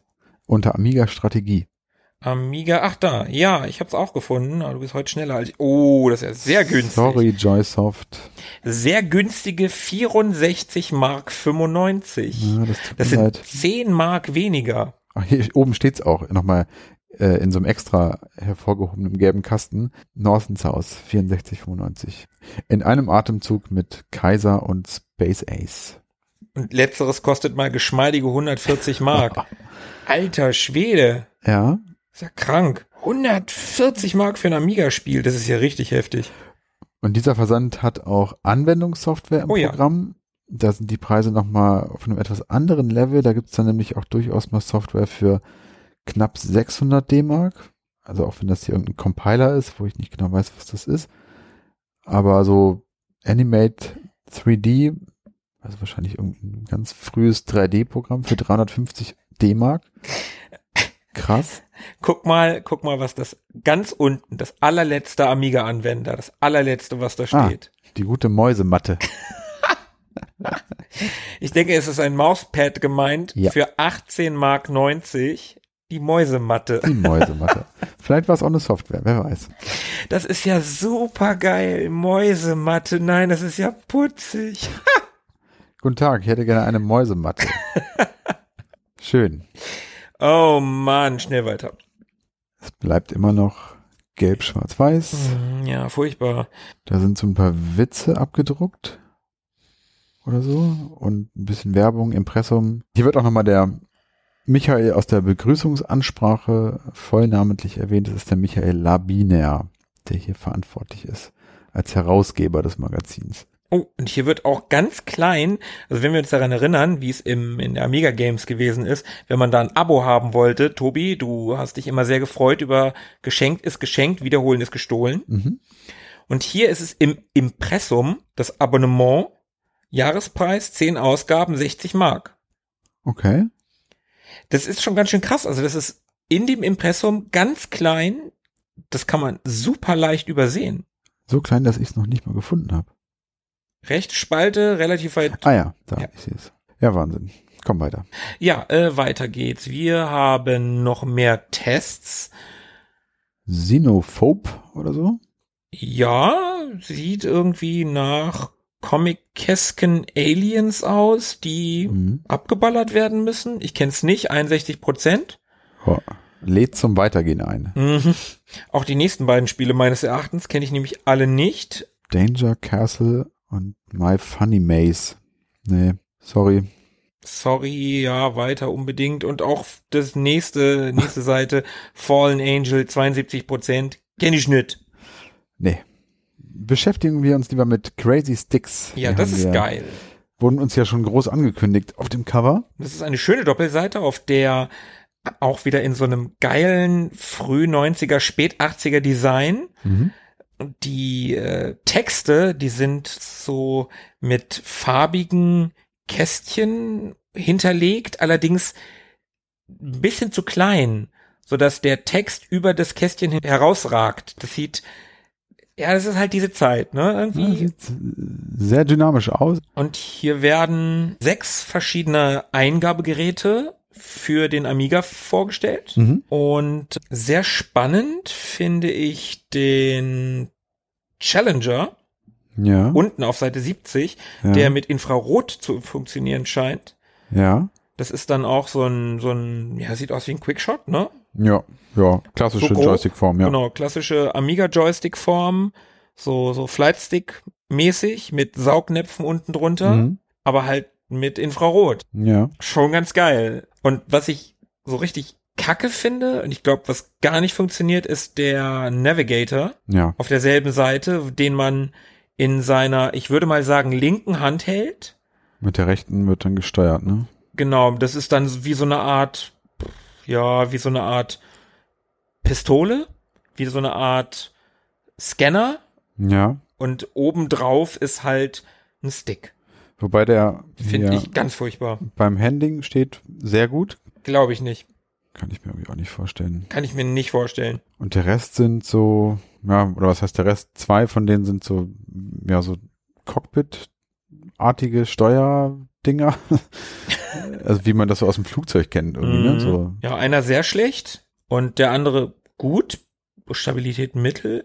Aber richtig krass ist ja der Profi, der Mausstick, mhm. Der mal geschmeidige 230 Euro, äh, ah, jetzt hab ich's mal gesagt, Ha. der mal geschmeidige 230 Mark gekostet hat. Das ist, äh, ja, ein Stick mit einer großen Platte und zwei Buttons, ne? Ja, und mit einer Maus irgendwie noch dabei. Irgendwie. Daneben ist das Ganze nochmal in schwarz, also der war jetzt grau und daneben ist nochmal der gleiche. Sieht auf jeden Fall gleich aus, in schwarz mit roten Buttons Ja. für 85 Mark. Der sieht auch eigentlich ganz vernünftig aus. Ja, Handling gut, Genauigkeit gut, Stabilität sehr gut. aber 85 Mark ist für damalige Verhältnisse schon extrem teuer ja, das gewesen. ist viel. Was hattest du für Joysticks so? Ich habe dieses Sega Master System Pad gehabt und diesen Joystick vom Sega Master System, wo der Mhm. Stick merkwürdigerweise auf der falschen Seite war. Der war nicht links, wo ja äh, immer das, das D-Pad ist, Ja. klassischerweise, sondern der war auf der rechten Seite. Ich habe mich da aber irgendwann so extrem dran gewöhnt, ich, das war für mich völlig okay, damit Ja. zu spielen. Ich glaube, heute würde ich durchdrehen, wenn ich mit rechts steuern müsste. Das war so ein richtiger Knochen, ne? Ja, der war schon relativ groß. Ja. Und oben so ein eckiges, abgerundetes Ding oben Mhm. drauf, ja. Also ich mochte den, der war designtechnisch geil und ich fand den cool, aber Mhm. ja, ich glaube, heute würde ich damit nicht mehr spielen wollen. Wenn wir jetzt schon mal dabei sind, Tobi, was hattest du? Ich hatte auf dem C64 wirklich ein Sammelsurium, da habe ich viel ausprobiert, bin dann letztendlich beim Competition Pro auch hängen geblieben, wie so viele. Ja, Klassiker. Hatte aber auch viel so Billigzeug irgendwie, gab es dann auch mal bei Konrad für einen für einen Zehner irgendwie was, aber die haben dann auch wirklich nicht lang gehalten. Ähm, hab aber auch durchaus mal so den ein oder anderen selber reparieren können. Da war ich mächtig stolz auf mich, dass ich plötzlich so, so technische Gerätschaften reparieren konnte, aber es war auch nicht so wahnsinnig schwer. Und auf dem Amiga hatte ich auch einen Competition Pro, allerdings den blau durchsichtigen mit silbernem äh, Stick. Mhm. Ja, an den erinnere ich mich noch, dass du den hattest. Und der hatte auch also Dauerfeuer und so, das war, war schon sehr geil. Also ich war schon eher Competition-Spieler, fand ich sehr, sehr, sehr gut. So, gehen wir weiter. Würde ich sagen. Auf Seite 72 sind wir schon. Wir sind wieder auf einer Doppelseite. Ja, hier geht's um eine Messer. Amiga 89. Ach, geil. Genau, ist so ein Bericht von der Messe, ne? Scheinbar. Mit ein paar Screenshots, ein paar Bildern von Menschen, die da äh, zu Besuch waren und da rumliefen. Bisschen Messe, Smalltalk heißt hier noch so ein Kasten. Aber Ja. geil hier, die erste europäische Messe nur für den Amiga. Dieses Ereignis wollte sich niemand entgehen lassen und so war mit über 30.000 Besuchern der Ansturm weit größer, als die Veranstalter geplant hatten. Ist auch Wahnsinn, ne? 30.000 Besucher nur für den Amiga. Ach ja. Und da gab es ja, im Messe-Smalltalk, den du gerade schon erwähnt hast, gibt's Interviews mit Jay Miner, John Ach, und die Bitmap Brothers sind hier. Die Bitmap Brothers. Jetzt sehe ich ja auch. Ja, guck mal. Da ist ja auch ein Foto, stimmt. Die Lederjacken, Helikopterjungs. Die Cowboys. Geile Typen. Auf jeden Fall. Ja, das kann man sich, glaube ich, ruhig mal durchlesen. Könnte ganz lustig sein. Mhm. So, auf der nächsten Seite wird wahr oder unwahr gespielt, scheinbar. Die Sprücheklopfermeisterschaft. Oh Gott. Okay, also hier werden wohl irgendwelche Fakten in den Raum gestellt und dann sollten die Leser sagen, ob das stimmt oder nicht, oder?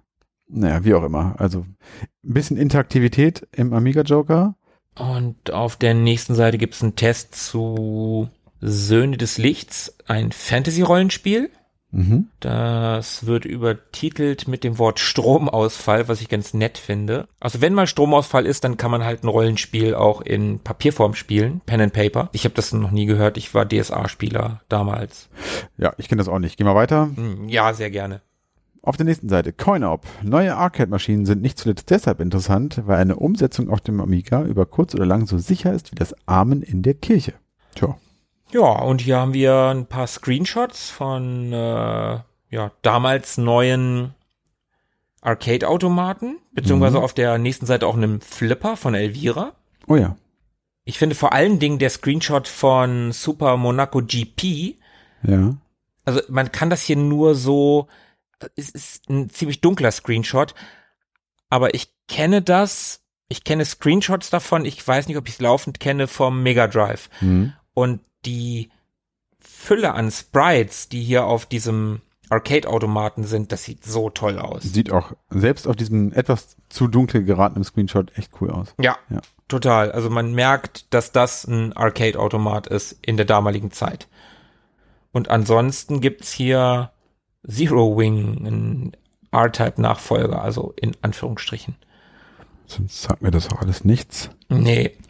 Aber hier, guck mal. Oh, Die nächste Merch. Seite ist Werbung in eigener Sache. Und da muss ich sagen, davon hätte ich sehr gerne etwas. Vor allem Nummer eins und Nummer zwei. Es geht hier nämlich um Amiga Joker Merch. Und da gibt es einmal das Joker Shirt und den Joker Jogger. Geil, ein Jogginganzug vom Amiga Joker. Weiße Hose, weißer Sweater mit Amiga Joker Logo drauf. 49 Mark. T-Shirt nur 19,90 Euro.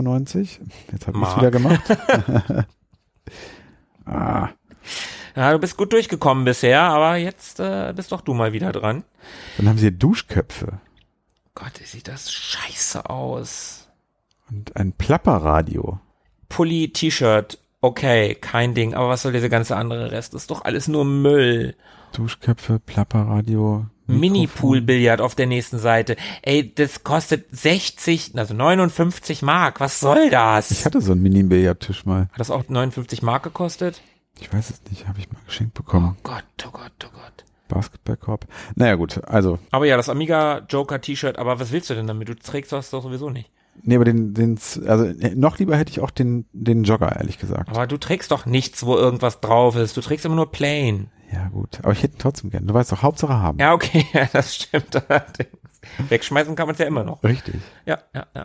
So, und jetzt habe ich mal eine Frage an dich, und zwar, warum ist eigentlich der 26. Januar so ungeheuer wichtig? Na, weil da der neue Amiga Joker erscheint. Warum wohl sonst? Ah, Meine Güte, ey, du weißt aber auch gar nichts. sehr schön. Genau, das ist hier so eine Vorschau, ne? Ja, ja das Ins nächste Heft, glaube ich.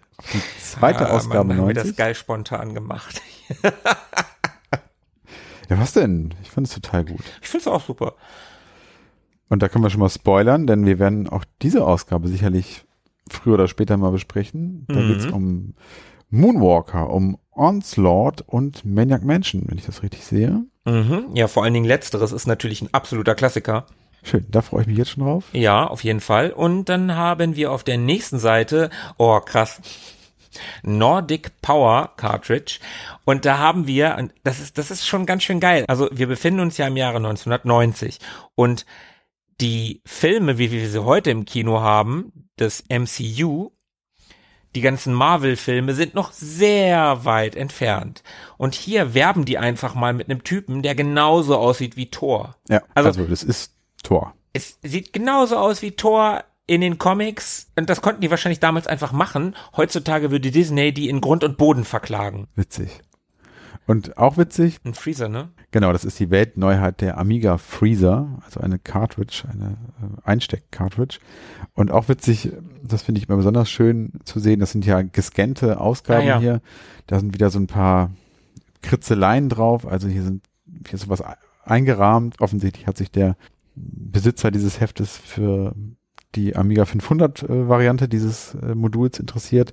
Hat es auch nochmal mit einem Pfeil irgendwie verdeutlicht. Und auf diesem Motiv, wo eben besagter Tor den Hammer schwingt, da ist auch dieses Modul zu sehen und da steht eine Notiz drauf und wenn ich das richtig sehe, also es könnte Mettmannstraße 103? Genau, es wird die Mettmannstraße sein. Mettmannstraße 103 hat er sich dazu geschrieben.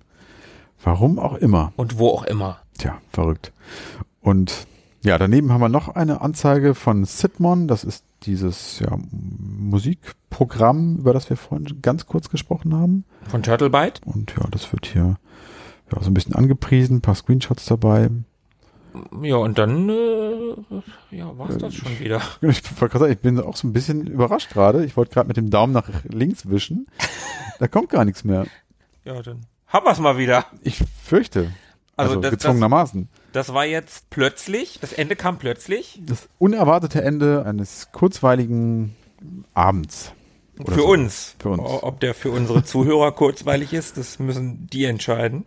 Ja, also ihr müsst das entscheiden, liebe Zuhörer, und ihr dürft es uns gerne wissen lassen auf unserer Website www.ewiggestern.de oder auf unserem Instagram-Feed oder auf Twitter oder auf Facebook. Und wir freuen uns natürlich wahnsinnig, wenn ihr uns eine Bewertung bei Apple Podcasts da lasst.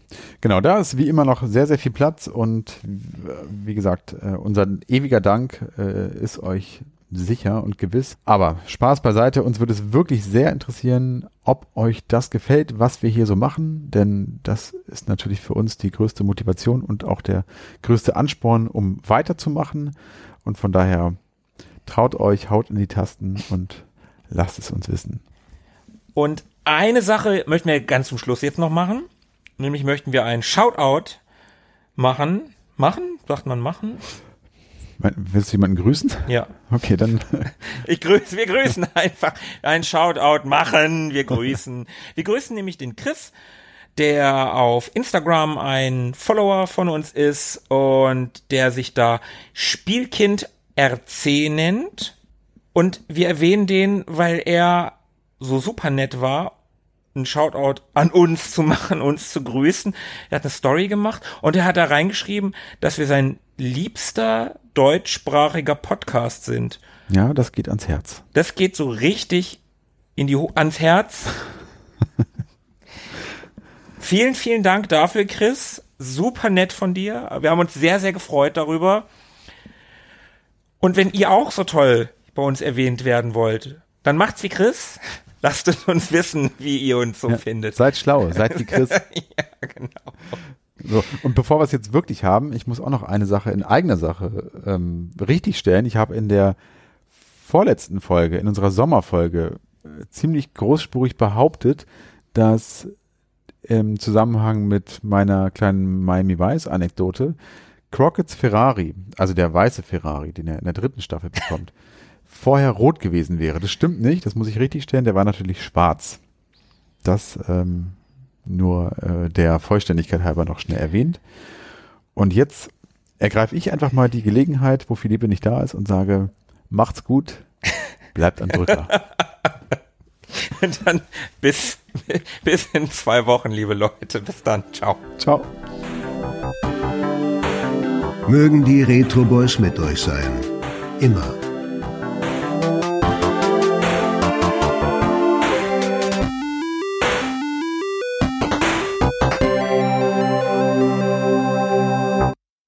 Warte mal, warte mal, warte, warte mal, warte mal, warte mal. Also, äh, ich kriege ja gerade eine Breaking News rein. Warte mal. Äh, äh, nee, Tobi. Ist es das, was? Nee. Das, das ist ja. Der Amiga Mini wurde angekündigt. Nee. Also, neulich noch drüber gesprochen. Der Hersteller gibt an, dass der Amiga Mini, den wir uns alle sehnlichst herbeiwünschen, im Frühjahr 2022 erscheinen wird. Das ist, boah, ist das geil. Wir machen eine Amiga-Folge und dann kriegen wir diese Nachricht. Also, liebe Leute, als kleiner Shoutout, in zwei Wochen machen wir eine Sondersitzung, also nicht auf dem Klo. Wir machen ein Special, noch eine Amiga-Folge, zwei Amiga-Folgen am Stück in zwei Wochen. Schaltet wieder ein. Wir reden über den Amiga Mini. seid gespannt, freut euch drauf. Jetzt haben wir es aber. Jetzt haben wir es. Bis in zwei Wochen. Ciao.